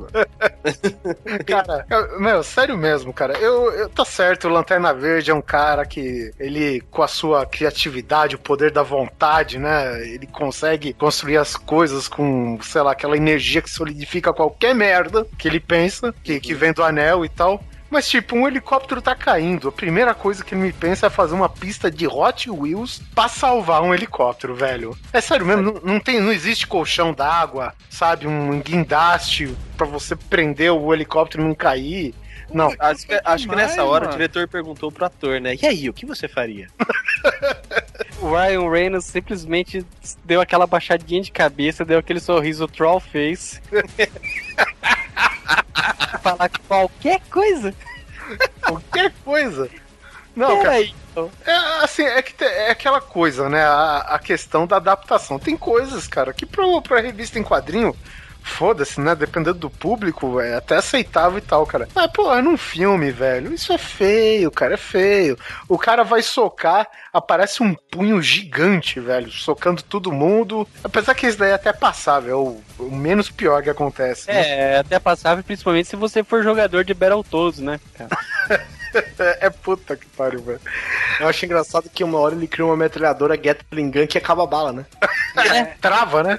É um otário, meu. Outro absurdo do filme. A Carol Ferris, né, que supostamente é uma amiga ou pega de infância dele, certo? O cara me aparece como Lanterna Verde só com aquela mascarazinha, E não tampa nada. que não tampa... Ah, mas isso, isso não é desculpa. Ah, cara, aí- ela... É, isso pra mim não é desculpa não, porque o super-homem só puxava o pelo pra frente e ninguém reconhecia. Eu ia Pera, falar isso pera aí, agora. pera aí. A gente tá falando, cara, de um puta ator que é o Christopher Reeves, que fez um super-homem foda, velho. Não, mas não é só. o Não, você tem o. O, o que fez Louise Clark, você tem esse último que fez. Oliver Não. Pérez, Oliver Pérez. Disfarce é disfarce. Se você chegar aqui na frente da minha casa dançando Macarena, eu sei que é você, cara. Se você chegar de peruca aqui em casa, eu sei que é você. Se eu chegar no Gangnam Style, você... Ó, Vai pro YouTube na mesma hora, mas eu sei que é você. por incrível que pareça, a gente sabia que era o Guizão que tava falando aquele dia imitando o Batman. Mas assim, voltando assim, a Carol Ferris, ela conversa uns minutinhos com o cara e tal. Aí ela, sabe, passou, sei lá, 10 minutos, ela. Peraí, eu te conheço de algum lugar, sabe? Tipo, aí ela faz cara de surpresa, né? Que é o Hal Jordan, o, o amigo de infância dela. Pô, cara, sério mesmo, cara. Porque, assim, o Clark Kent, ele muda o penteado, ele fica bobão, ele é uma outra pessoa, ele se faz de outra pessoa. É diferente. Não, tá lá, o Ryan Reynolds tá lá como um Ryan Reynolds verde, acabou. Não É. tem diferença, entendeu? Ele tem uma coisa esquisita também, o Ryan Re- Reynolds. Ele parece que o dente dele tá sempre muito branco. Vocês sentem isso nele também? Estranho eu gosto aquilo. dele. Eu, eu curto esse ator pra caralho, velho. Eu acho ele fantástico. Por mim, ele tinha que fazer o Super-Homem também. Ah, sim. Não, sério, eu curti ele como o Deadpool. E ia ser muito legal como Super-Homem. Eu acho que a próxima Puta. trilogia do Batman podia ser com ele. Tá aí um bom filme também, o X-Men Origins, pra falar. Você realmente odiou a trilogia do Nolan, né, cara? Não, cara, eu gostei. Eu não- eu- tri- a única trilogia que eu não gostei foi o Senhor dos Anéis. Porque eu sempre durmo antes de chegar nos elfos. Herege. Eu não consigo. Ah, tá bom, então vai, assiste onde vivem os monstros. Eu assisti. E quando acabou, fiquei que nem no final de Donnie Darko. Polar, fale-me mais sobre Do Fundo do Mar. Nossa, esse eu vou até sentar aqui, peraí. é- esse, é- esse é caprichado, cara. Vamos lá, você- tem um filme que eu, eu, eu realmente não me lembro bem a, a origem deles terem criado os tubarões mega inteligentes, fortes e filhos da puta do caralho, sabe? É porque Eu- eu eles lembro. queriam pegar a- aquelas Vê- cápsulas pra idoso de. Oliver, fala porque eu acho. Porque a coisa tá tão ridícula na minha cabeça que eu acho que se for isso Era- que você vai falar mesmo, eu, eu vou me matar. Fala. Era um Pesquisa do Alzheimer. Alzheimer. Isso. Era isso mesmo. então é isso mesmo, tá? Então é isso mesmo. Então é isso mesmo. Aí você tem lá, né, Samuel Jackson, né? Negão foda pra caralho. Ele, ele botaria o medo em qualquer pessoa, né? Tudo bem. Aí tem esse. Aí os tubarões são gigantes, cara. Porque um tubarão com a cura do Alzheimer, ele vira gigante, não sei porquê. Só que assim. Porque ele lembra de crescer. Aí os caras querem criar um puta de um terror, porque o laboratório é todo submarino, né? Então tem aquela coisa que você tá confinado.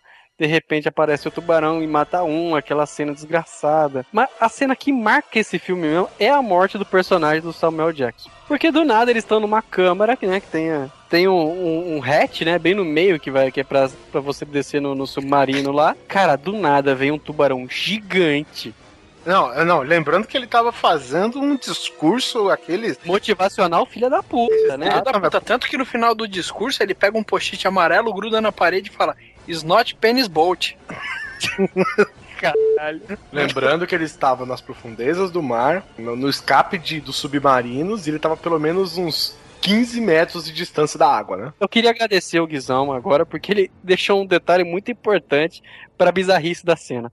Ele tava muito longe, cara, muito longe. De repente apareceu um tubarão que era do tamanho de um Tiranossauro Rex. é sério. O filho da puta vai, engole o bicho inteiro, o Samuel Jackson inteiro, e volta pra água, cara, na, na mesma puladinha, sabe? Ele Que deixa, uma, ele deixa uma manchinha. Ele deixa uma manchinha de sangue CGI no chão, né? Cara, e depois o sangue exato- some. Era isso E o mesmo que eu sangue some lembrar. depois disso. Mas vamos lá. O CG desse, dessa cena do tubarão é tipo qualquer imbecil faria com Photoshop, velho. Com Cara, não, paintbrush, vai. É, é tipo aquele tubarão que sai do cartaz do De Volta pro Futuro, tá ligado? É isso. Esse Era tubarão- exatamente isso que eu ia falar, velho. Esse, Esse esse é só um dos pontos. Vamos lá. Esse é só um dos pontos porque o tubarão, ele quando você injeta a cura do Alzheimer na porra do tubarão, ele ganha a habilidade de engatar a marcha ré. Puta, é, realmente, velho. Seu, pô, cara, que tubarão, o tubarão voltou me dando aquela rabadinha pra trás e deu ré, cara. Eu- interessante que é tão estranho que até eles no filme falam, porra, o tubarão nadou pra trás, ó. Isso tá errado, hein? Tá errado. tá, tá muito errado isso. É, aí eu acho que não, não sei se é nessa hora que o cara fala que o tubarão é tão inteligente que ele devia ter aprendido a fazer isso. Mas tudo bem. Por que, que eu falei da história do Samuel Jackson de ter um tubarão do tamanho do T-Rex? Porque depois tem uma cena que tem dois bocós numa cozinha, tipo que o cozinha de navio apertadinha. E lembrando de que, o cozinheiro é o El Cool J, né, cara? E tudo bem, morre, né? Morre. Não morre, Não não. morre, não. Não, ele é o- ele, ele é um dos poucos negros que terminam vivos, né? É mesmo. Nem o motherfucker conseguiu, né? É, nem uma Mais de um século de cinema e ele dá pra contar nos dedos os negros que terminam o filme vivo, né? Não, mas até, até porque ele, se- ele cita isso no filme, que isso é divertido. ele fala, alguém encontra ele assim, ah, vamos correndo, vamos correndo. Você quer, você vai correndo? Você sabe o que acontece no filme quando o negro corre, meu amigo? Eu sou o negro é primeiro a morrer, cara. O primeiro é sempre. Então, qualquer coisa, ele sempre fala, porra, meu, eu sou negro, eu sou o primeiro a morrer. Você nunca assistiu o filme, não? Então, aí tem essa cena que eles estão, inunda, né, a cozinha toda e tem um tubarão lá dentro, cara. Da cozinha. Da cozinha. E ele a consegue. cozinha, sei lá, três, dois por dois, né? Não tem Mas é, é espaço. bom, é bom lembrar, só pra avisar, apesar do filme ser muito ruim, que tinha um meio metro d'água, né? Cara, não tem como, sabe? Mal cabia os caras nadando e eles botaram um tubarão lá dentro. O mesmo tubarão que comeu Samuel Jackson. Ou seja, a cura do Alzheimer consegue alterar a massa, o tamanho de um tubarão. E o tubarão ainda comeu a calopsita dele ainda, hein? Foi, É. o papagaio foi pro saco. Papagaio. Cara, é- esse filme tem tanta coisa podre que ele merece uma, uma salva de palmas. Ele, ele é muito ruim, cara. Ele é- e, e lembra também que e tinha. Eles ergueram um tubarão pra, em cima da plataforma fora d'água e do nada dá um espasmo do bicho que ele arranca o braço fora da água. Ele arranca o braço de um cientista lá, não é? É, é, é isso Ele mesmo. morde, não, ele chega a morder, né? Ele arranca. Não, mas o tubarão, ele tem. Ele, ele ameaça também, né? Você lembra quando tem aquele cara que tá, em- que tá na maca? E o- é, é o mesmo cara que, tá- que foi arrancado o braço. Os caras põem ele na mata. Continua a cena aí, por favor, Guizão. Aí o tubarão, eles estão num, num lugar que é inteirinho feito de vidro. É, é tipo uma janela pro fundo do mar, né? É. Que obviamente é do vidro mais fino que você conhece, né? Já que ninguém se preparou pra qualquer coisa que pudesse vir do fundo do mar. Não, o mais fino e ainda cobre um, um vão, sei lá, de 20 metros quadrados, né? É impressionante. o cara que fez o, o engenheiro de tá de parabéns. Não, é, esse, esse pode já ir buscar a carteirinha do CREA agora. O tubarão ele vem lá da puta que pariu do, das profundezas do mar, é lógico. Carregando a maca, né? Carregando a maca do cara e joga o cara da maca no vidro, velho. Que é pra intimidar, né? Só faltou ele falar, ó, tá dado o recado. Chega de falar dessa merda, né? Vamos passar pra outra coisa? Eu quero falar um negócio. Eu quero deixar aqui todo o meu manifesto de ódio e repúdio pelos malditos filmes de criancinhas da Disney, velho. Como eu odeio aqueles filmes, velho. Tipo, sei lá, Tipo. Beethoven, Spud. Tipo, é, tipo, criancinhas, cachorrinhos, o ba- ba- babá quase perfeita, musculosa e bombada. Cara, demais esse filme, não fala isso. o, pe- o quê? Do Vin Diesel? É, É. muito bom, mano. tá bom, Suci. É que, é que nem o da Fada dos Dentes com o The Rock. Eu achei, que você Nossa tava- senhora. eu achei que você tava falando da babá quase perfeita do Robin Williams, cara. Não, não. Essa daí é Operação Babá. E é verdade. Uma madeira como se fosse granada, não é esse? Isso. Esse mesmo. Ele tem uma corrente, em vez de ser de balas, que nem o Rambo, é de mamadeira, velho. Olha A gente já sabe o que dá pro Polar, pelo menos.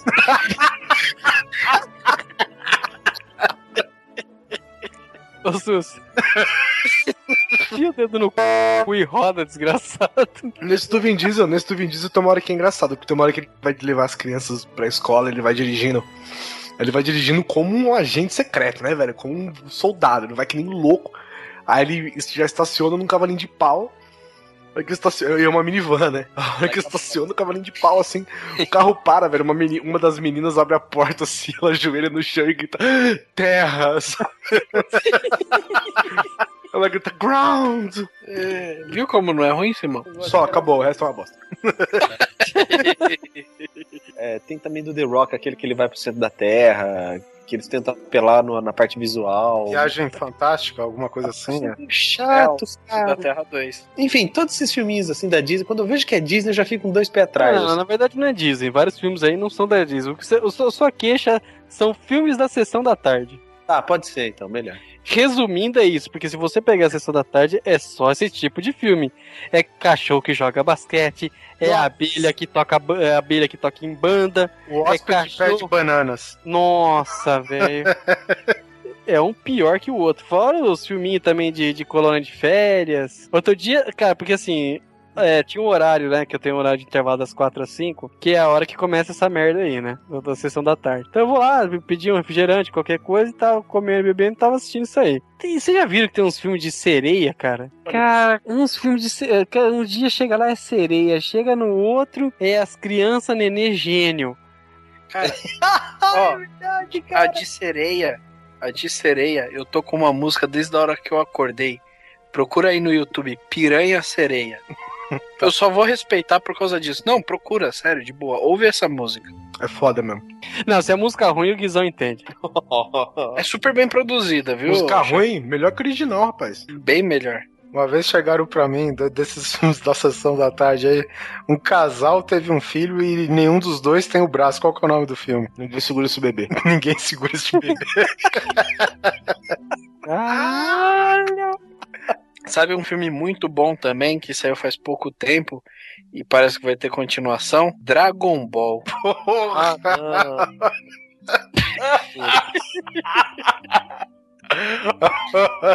Meu Deus do céu, cara. Eu não vou comentar nada. Dragon Ball não merece nem o meu. nem o meu desprezo. Ai, meu Deus do céu. Tem um filme também, cara, que é recente, que é o Transformers 3, é o Dark of the Moon, né? Em questão de efeitos visuais, não tem nem o que falar, velho. Que Industrial, Industrial Light and Magic, assim, se tiver alguma coisa pra reclamar, você é um imbecil que nunca assistiu um, um filme de qualidade. Agora, o filme não é só efeito especial, cara, você precisa de continuidade. o, o Transformers 3, pra mim, é um filme que é feito de cenas individuais, cara. É um videoclipe. É um videoclipe, é, né, é o... É o que chama o cara? Michael Bay, pô. Michael Bay, né, cara? O, o que, que eu acho foda? Tá lá, tá o Sam Witwick andando. Aí ele anda e encontra uma menina. E agora ele já, ele já tá o Harry Potter depois que, que descobriram que ele é o Ch- Chosen One pro, pro Voldemort, né? Ninguém pode falar com ele, não me toca o nome Harry, sou foda pra caralho. Aí eu não sei se, não sei se ele resolveu fazer stand-up nos Estados Unidos, porque é só piadinha pra lá e pra cá, pra lá e pra cá, pra lá e pra cá. Aí, cara, ele encontra a pessoa e fala: Ah, você é, você é uma vagabunda. Você acha que é engraçado? Eu tô aqui, eu tô aqui de boa, eu tô aqui quieto na minha casa, não sei o que, não sei o que, não sei o que. Você vem aqui, tá robô, não sei o que. Aí corta a cena, a cena escurece, cara. Escurece, dá um fade out na cena. Aí aparece outra cena com um robô voando no céu. Aí escurece a cena, aparece outra cena com um cara andando de moto. Ah, Escurece a cena, abre a cena. Fala, porra, velho, vamos fazer um filme só, fazer um favor? É Transformers 3, 1, 2, 3 ao mesmo tempo, né? Cara, eu tenho a impressão, eu tive É que você não impressão- entendeu, Guizão. Você não- já, já, a dica já tava no título. É The Dark of the Moon. Ficava Dark e virava outra coisa. Cara, porque eu tive a nítida impressão, cara, que, era um, que eu tava assistindo um filme que não tava terminado, cara. Ni- Nítida nem tanto, porque escurecia direto. É. Mas assim, era claro pra mim que o filme não tava pronto, cara. Eu falei, meu, esse filme não tá pronto, cara. E, e- e se parar pra pensar, né, Guizão? Foi do 1 pro 3, caiu pra caralho qualidade, né? Imagina no próximo. Não, a, quali- a qualidade de CG, ela só aumentou. Sim, mas de, de roteiro. Ah, roteiro, né, velho? É, né, velho? Transforma ele e Michael Bay junto. Mercenários, você já imaginou, Michael Não, o Bay? roteiro, o roteiro foi escrito. O roteiro foi escrito com o Michael Bay segurando dois bonequinhos Transform. Só que bateu, ó, pá, pá, pá. Desmonta, desmonta, agora transforma, destransforma. Acabou. Ele brincando explodindo de alegria, né? Agora, cara, deixa eu. Estamos falando sobre fantasia, heróis, né? Eu, eu deixei passar, eu admito, sem nenhum, sem nenhum orgulho, que eu deixei passar a deixa do Lanterna Verde, que falava sobre fantasia e tudo mais, super-heróis. Então eu queria falar sobre o esqueleto no armário do Jorge Lucas. Howard, Super Pato. Não falo mais nada. O Howard não é do Pato a Pique lá?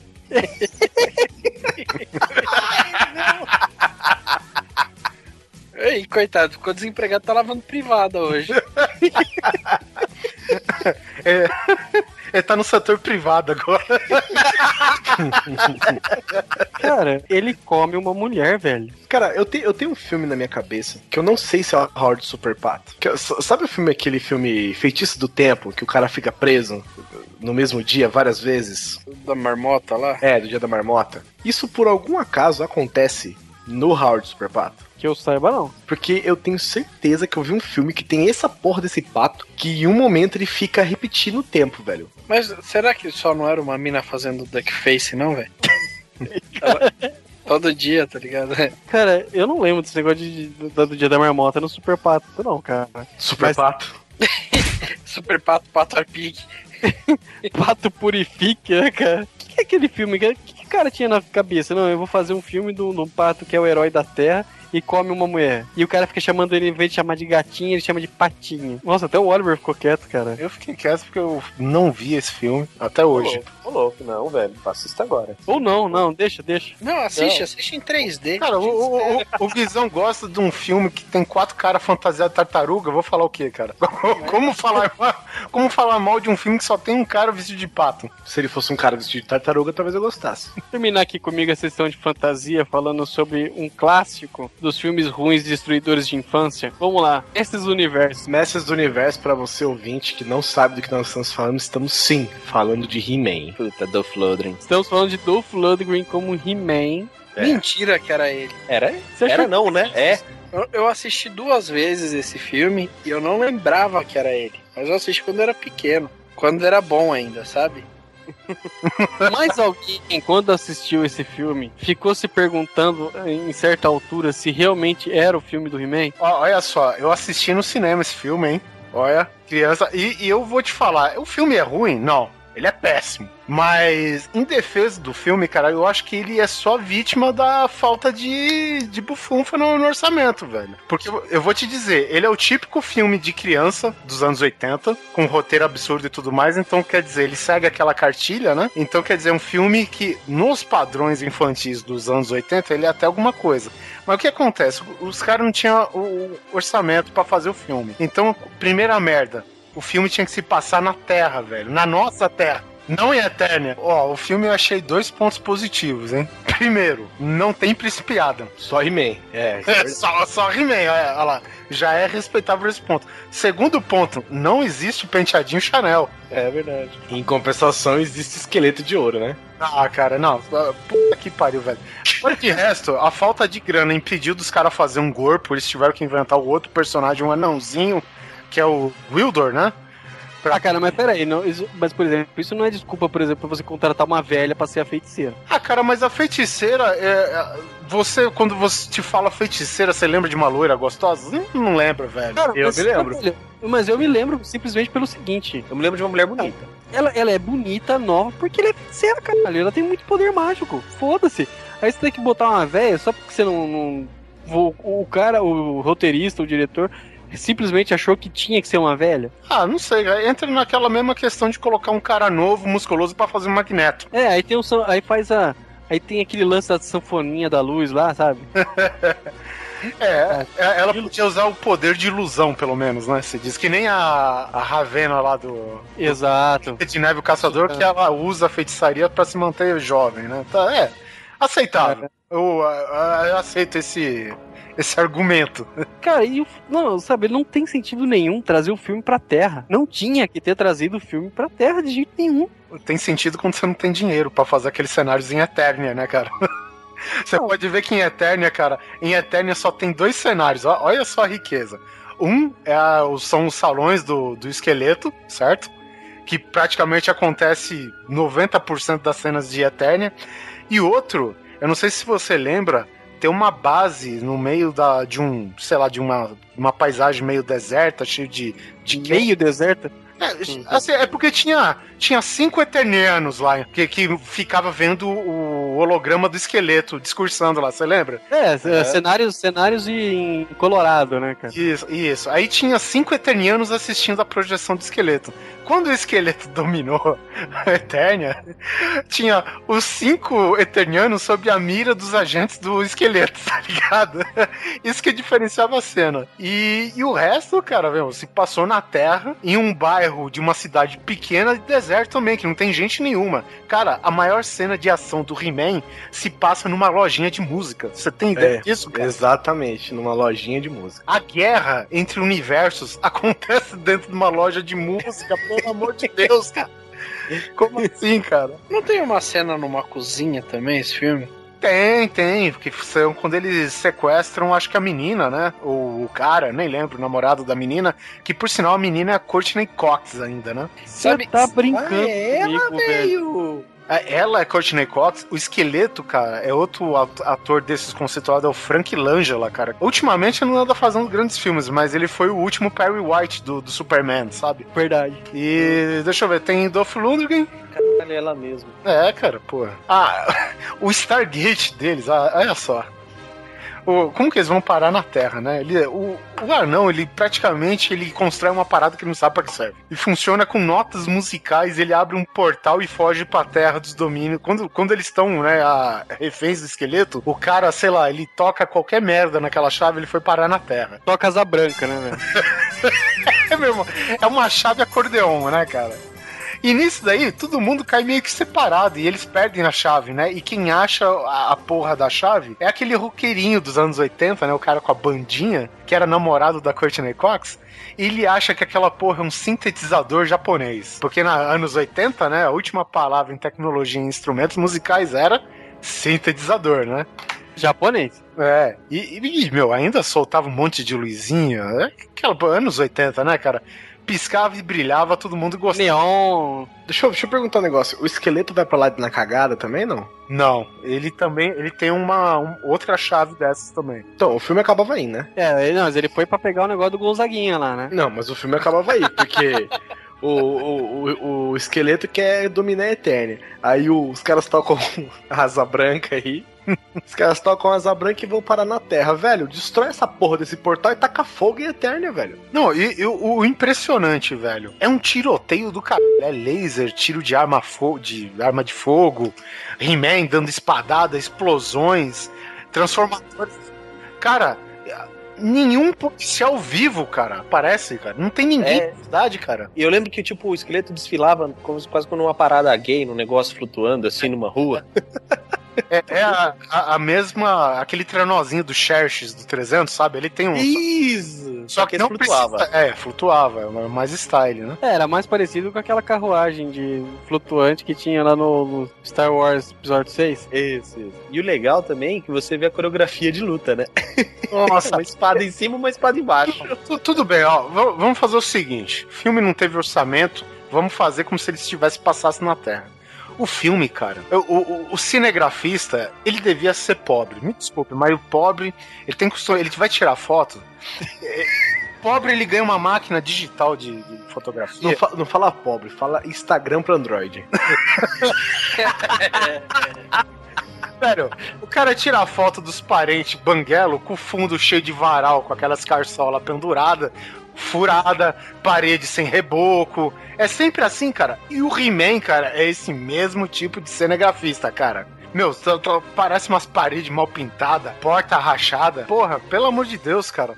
Tipo, o Dolph entra no cenário como se ele fosse o ó, mas não, é simplesmente uma cozinha. Sabe, ele entra fazendo poses com a espada, girando aquela merda pra... Puta que pariu, mas Sem funcionalidade nenhuma, né, aliás. né? Instagram pra Android, né? Já dá.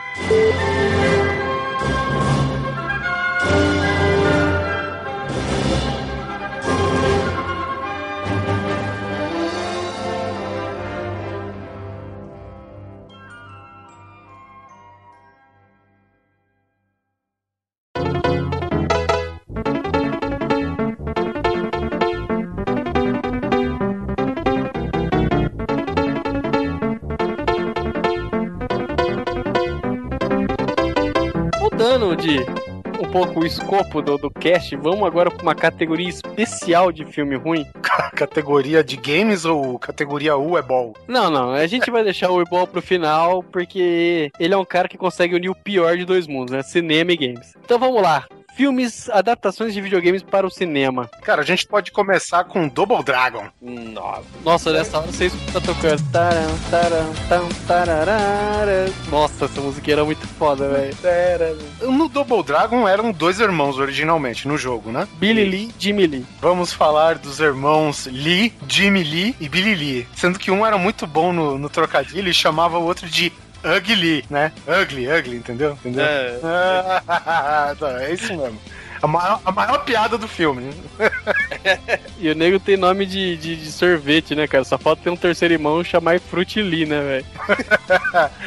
Cara, vocês têm ideia, cara? Eu, eu tenho o típico branquelo, olho claro, norte-americano Scott Wolf. Pra quem não lembra do Scott Wolf, ele é. Ele fazia parte daquela trupezinha lá do Pyro 5, né? Com o Jack do Lost. E, tipo, atualmente ele fez o que que é? Foi o V, né? Aquela adaptação da série dos anos 80, da invasão alienígena lá dos lagartos e tal.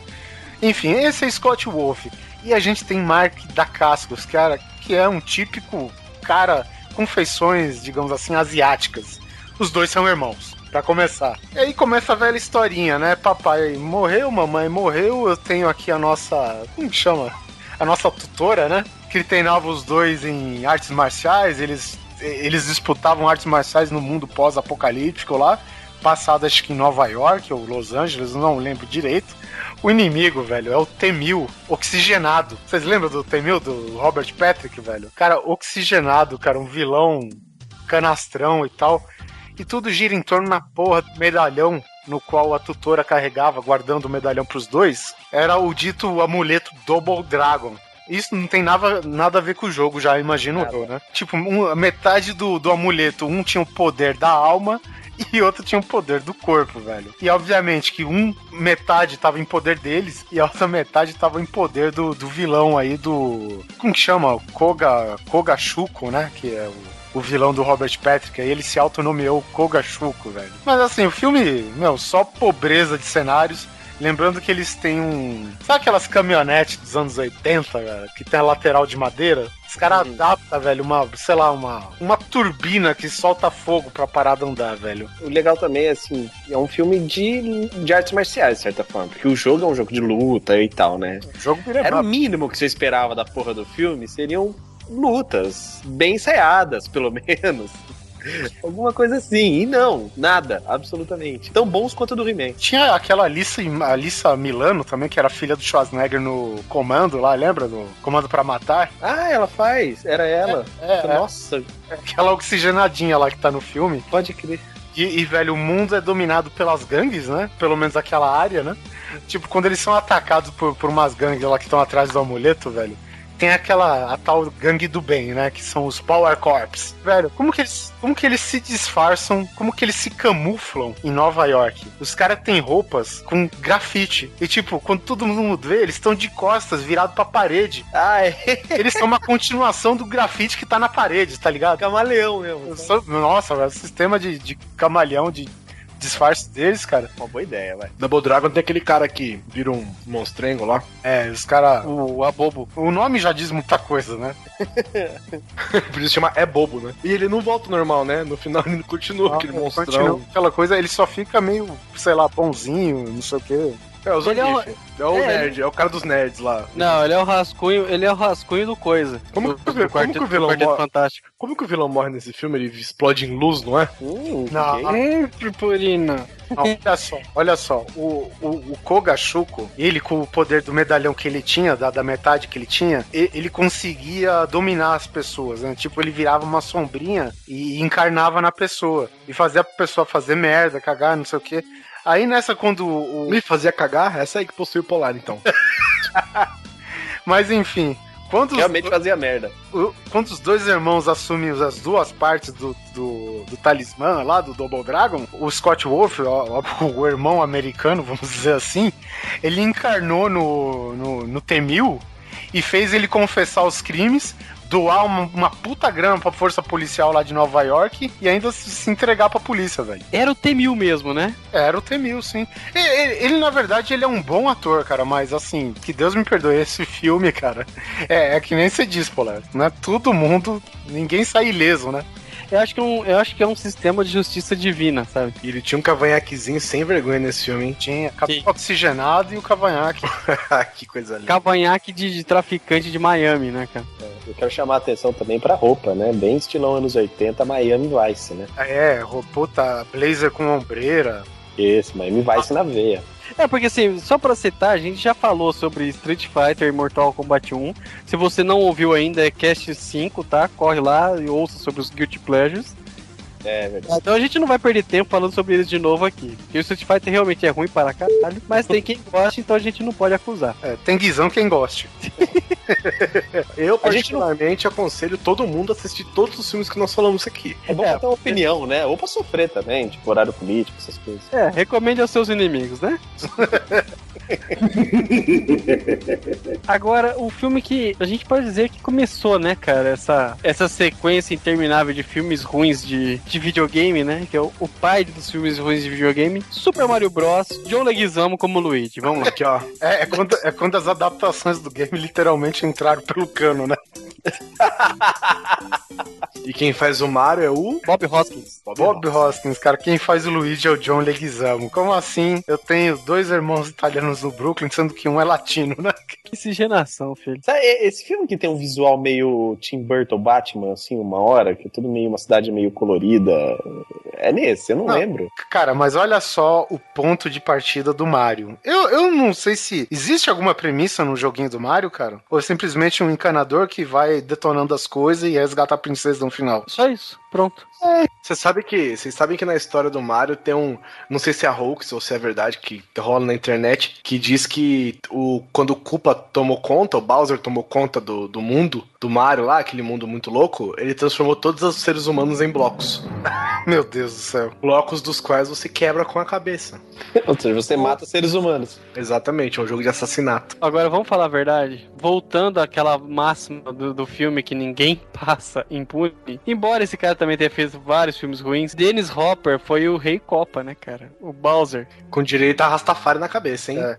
E lembrando que o, o, o Dennis Hopper também morreu de câncer, é exemplo do Raul Júlia, e deve ter começado aí, né? É, mas só que esse aí, pelo ele morreu faz dois anos, né, cara? O Raul Júlia, eu acho que ele acabou, lá que o, o diretor falou, corta, ele morreu, cara. Corta o suporte de vida dele. Porque se a- o Mario começa e tem tipo um resuminho. Aí, tipo, qual que é a teoria né, que, que eles apresentam do porquê os dinossauros desapareceram da Terra? Porque eles fazem do filme do Mario também um filme de dinossauros. Não sei se tem muito a ver, né? Tem o, o Yoshi lá tudo mais, mas enfim. Cara, aqui na Terra existe a teoria darwiniana que nós viemos dos macacos. Não, não, não, não, não, não fala isso, porque senão você vai ter nego biólogo. Não, não, eu tô É. falando que existe, não que a gente segue, não que existe a teoria. Não, porque na verdade eles vão falar pra você que não, descem, não descende dos macacos. Somos ancestrais comuns. e nós temos ancestrais em comum. Ah, foda-se, viemos do macaco. A teoria seguinte é que é o o meteoro veio pra Terra e, em vez de aniquilar os dinossauros, criou uma outra dimensão. Só que naquela realidade, os répteis evoluíram em humanos. Até que, no entanto, existe uma arma que o Culpa usa, que deve ser até de onde o, Neto criou a, exp- a expressão devoluir, Ai, filha da puta, tinha que lembrar. que, que ele atira no- nos caras e, tipo, ele atirou num, num mafioso aqui na Terra, o cara virou macaco. Ele atira num, num cara na, no, naquela realidade louca lá da, da outra realidade, o cara vira um, um lagarto. Ou vira meleca. Não, é, é muito absurdo. O filme começa com o, o- o pessoal deixando um ovo gigante na porta de uma igreja que tem um bebê dentro. Isso eu não esqueço jamais, cara. Sei lá por onde começar, velho. É bom, a, menina que nasce desse ovo, ela vira uma paleontóloga que tá explorando no Brooklyn, cara. As ossadas de dinossauro, cara. Sabe? Fósseis de dinossauro. E nessa existe. Nesse buraco que ela cavou, existe um portal justamente pra esse para essa dimensão aí onde o culpa domina todo mundo, cara. Uma dimensão. Né, cara? Cara, eu vou falar sério. Os paleontólogos devem ter batido palma, né? Uma mulher fazendo escavação no Brooklyn, né, velho? interrompendo todo o trânsito, cara, a rota de, de tráfico lá dos, dos mafiosos. A menina tá contra tudo, contra todos, velho. Ai, cara, que filme ruim. E nessa, Pariu. é claro, qual que são as pessoas mais hábeis pra sequestrar, pra sequestrar, pra salvar a menininha do outro universo? Dois encanadores. Luigi, o colombiano, e Não, o Luigi é paraguaio, né, cara? É uma falsificação, velho. Mario, vamos já? Enfim, cara, e o cara, o filme ele utiliza alguns, sei lá, alguns elementos do jogo, né, cara? Que é Sim, só é os nomes Mario, Luigi e Bowser.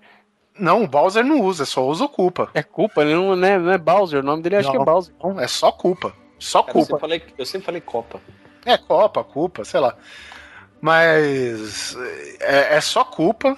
E, tipo, os soldados do culpa, cara, são caras que ele estupidifica só devoluindo a cabeça.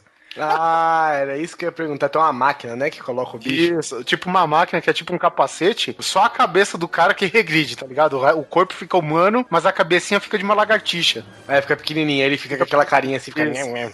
Que são Então- os. Não é que tão na hora que os soldados estão andando e os caras seguram ele e viram eles pro outro lado, mas continuam andando pro outro lado. Eles descobrem que os- eles balançam com uma melodia lá, e o Luigi e o Mario começam a balançar eles devagarinho, assim, pelas costas, sabe? Hum, é verdade. Aí fica todos os lagartão lá balançando e eles fogem. É meu pai Nossa, amado, velho. Esse filme. e- Ele deve ter sido regado a muito ácido, né? Você imagina a reunião dos roteiristas, como que foi? Não, eu, eu, eu fiquei fudido assim, sabe por quê? Porque, vamos supor, Conte, conte mais, como, por que, que você ficou fudido? Hum, Conte-me mais. é, é um filme escroto, um filme merda e é um filme mal adaptado. Agora, se o filme é tão escroto, cara, por que você adaptar as roupas do Mario e do Luigi, cara? Colocaram uns macacão, tá certo, eles respeitaram as cores dos personagens, mas ficou um macacão muito, assim, sei lá, quase high-tech, sabe, pro Mario? Ficou feio. Ficou feio. Não, não- É. não ficou legal. Simples assim. Usa o macacãozinho azul e a camiseta vermelha, cara, porque piorar não fica. Tem, tem coisas que às vezes acho que era melhor a gente ter deixado na nossa mente só, né, cara? Nada me faz esquecer aquela bomba, velho. Puta, porque no joguinho do Mario tem aquelas criaturinhas que são uma bomba com pezinhos. É, aí eles têm um pavio, um pavio acesinho e quando chega o fim, enfim, se você estiver próximo com o Mario, você se fode no jogo. Cara, esse filme, o Mario solta uma bombinha dessa e na verdade ela é simplesmente reduzida nesse filme com um daqueles bonequinhos de corda Que ele tira do bolso, hein? que ele tira do esqueça. bolso. Do tamanho menor que um ovo. Velho, é. Cara. E a gente aqui achando o filme do He-Man escroto, né, velho? O He-Man, ele tem desculpa pra ser escroto, que foi a falta de orçamento pra aquela época. É escroto o filme, mas sim, é, é aquele padrão de filme infantil da época. Não tem jeito. entendeu? A produção pecou justamente por causa da falta de dinheiro. O Mario não, cara, foi uma cagada total. Sem mencionar que o pai da menina virou um fungo, né, nessa época. Cara, é muito. Não, não, não, pa- parei, velho. chega. chega. Eu fiz minha lição de casa pra falar os pormenores aqui, mas pra mim chega. Cara, se você não quer falar, por favor. Eu que não vou abrir minha boca, passa pro próximo. Legal é que no cartaz você já vê, né, o, o que, que é o filme. It's a Blast, né? Um estouro, é uma merda. Uma bosta. Não sei do que seria do cinema sem a presença de Uwe Ball, né? UV-Ball. O Ebol, ele é conhecido por várias adaptações de Não. games. É conhecido por várias merdas, né, velho? É o polar do cinema. O cara ganhou o prêmio Framboesa de Ouro com o pior conjunto da obra, né, cara? Tem o toque de Midas, ele é o toque de merdas, cara. Eu acho foda que ele, às vezes, ele, ele põe nas redes sociais que ele vai fazer algum filme, cara. A hora que ele cita o nome do filme, o nego já cai arregaçando ele. velho. Bom, ele fez pérolas como Em Nome do Rei, adaptação de jogo, não é? O Jason Statham. Adaptação daquele filme, aquele jogo Dungeon Siege. Dungeon Siege, isso mesmo. Sério? É, isso mesmo. Aqui no Brasil saiu Caralho. como Em Nome do Rei. Cara, ele fez aquela da vampira lá, Blood Rain. Não sei se a sequência é com ele também, acho que não, mas enfim. Far Cry. Tem um filme do Far Cry? Opa dele. Ele. Caralho, deve ser uma linda, hein? O jogo que eu vou a gente vai falar aqui, eu não sei se é muito conhecido. Eu mesmo eu só vi em gameplay, eu nunca joguei, que é o Postal. Foda demais esse jogo, olha. Ele, é, ele também podia chamar Postal, né? É, vamos ser sinceros que o jogo já é um lixo, né? Ah, é bom pra caralho. Ah, que isso, mas tem que ir no túmulo da sua mulher todo dia. Ah, Mas o lance do jogo é você zoar a cidade inteira. Não, zoar a cidade inteira eu faço isso no GTA, pô. Puta, cara, sem matar o nego e jogar mijar na cara dele, meu, só não posso. Jogar um gato nele, né, cara? Pô. É, é. É, é bom saber, né? Um cara que, tá, que vai tratar a mente das pessoas que tem esses pensamentos, né? É, calma, não, tem coisa melhor. Peraí, tem coisa melhor. Tem uma cena do jogo que você tem que jogar gasolina numa boate gay e tacar fogo, velho. Olha o naipe. É, é um GTA, é uma espécie de GTA o jogo, né? Olha só o plot do Postal do filme. Porque, porque assim, ele é tipo. Não querendo comparar um filme com o outro, mas tipo, é que nem aquele filme, o primeiro filme do Final Fantasy, que é um filme bacana, mas não tem nada a ver com o jogo, sabe? Não é nada Final Fantasy. E é parado pra caramba, hein? É, não, assim, eu, eu até gostei na época do, do, do Final Fantasy, do, do filme, né? Spirits Within, né? Isso, Spirits Within. Ele não tem absolutamente nada a ver com o jogo. Esse filme, ó, ó o plot aqui. Existe um boneco que ele tem um formato de um saco. Ele, cara, é, é aquela forma básica do, do- de uma rola, sabe? Duas bolas e um. É, eu acho que todo mundo sabe como é que é, olha. É.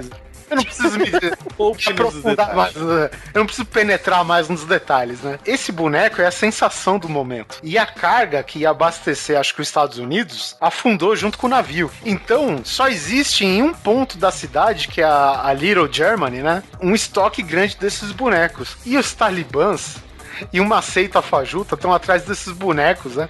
A seita fajuta quer os bonecos pra ganhar grana, porque eles estão falidos, né? Porque o boneco, o cara achou no eBay que o cara que tá vendendo uma unidade do boneco tá vendendo por 4 mil dólares. E os talibãs, cara, eles querem colocar, sei lá, febre, é, gripe aviária no negócio pra, pra transmitir pelo mundo todo os bonecos escrote. Que, Assim, o, a, a legenda que tá, tava traduzida aqui como bonecos escrotildo.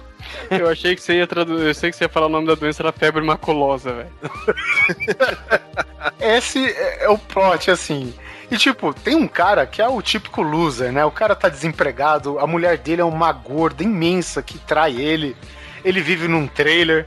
O, o- ele é traído pelo senhorio do pátio de trailers. Que é um. É o típico texano banguelo, magrelo pra caralho, sabe? E. e, ca- cara, que cena escrota, cara. O, o, o cara chega e o trailer tá chacoalhando, né? O cara tá mandando ver na namorada, na, na mulher gorda dele. E quando ele entra no trailer, sai esse texano banguelo, velho, em busca de farinha. Por que a farinha? Você tem ideia pra que o cara, o cara tá mandando ver na, na dona gorda? Pra que, que ele quer a farinha? Porque ele, ele vai jogar farinha por cima da dona gorda pra achar onde tá úmido pra mandar ver lá. Nossa. Que é tanta dobra que o cara não sabe onde colocar a parada. né? Ui, Bow. Vai tomar no seu. Não, olha Assim, de coração, velho. Vai tomar no meio do olho do centro do seu. Cara. E olha só, o irmão desse loser, ele criou uma seita, uma seita fajuta, só pra ele ganhar dinheiro em troca, em- assim, em cima dos otários e, meu, e, meu, comer a mulherada em volta dele, né, cara? Só que, tipo, ele escreve uma bíblia pra essa seita, velho. E tem um dos seguidores dele que começa a levar essa, essa bíblia que ele escreveu zoando sério demais. E aí o cara vira um verdadeiro terrorista. Esse cara da seita, que era zoeira, vira um verdadeiro terrorista muito mais que os talibãs que estão atrás do boneco. E, e os talibãs e, essas, e os caras da seita, eles vão pra, pra Little Germany, onde tá acontecendo um evento lá, que é o lançamento dos bonecos escrotildo. Meu, Que nome fantástico. cara, tem um cara vestido de boneco escrotildo, sabe? Pra promover o boneco e tal. Sei. Um saco gigante no meio da, daqueles alemão com aquelas, aqueles bermudão de suspensório e camisa xadrez. Cantando olaré e u, olaré u. Isso. Só que você, o que você não contava é que um desses alemães sendo entrevistado era o próprio Uebol. Puta que pariu, tá de parabéns. É, cara. Não, aí o cara. Acho que ele troca por um autor de livro, não acho que não sei se tinha muito a ver com bonecos, mas enfim. E o cara, é, sabe aquele ator que fazia uns seriados comédia tipo sitcom, que é bem velho, bem começo dos anos 80?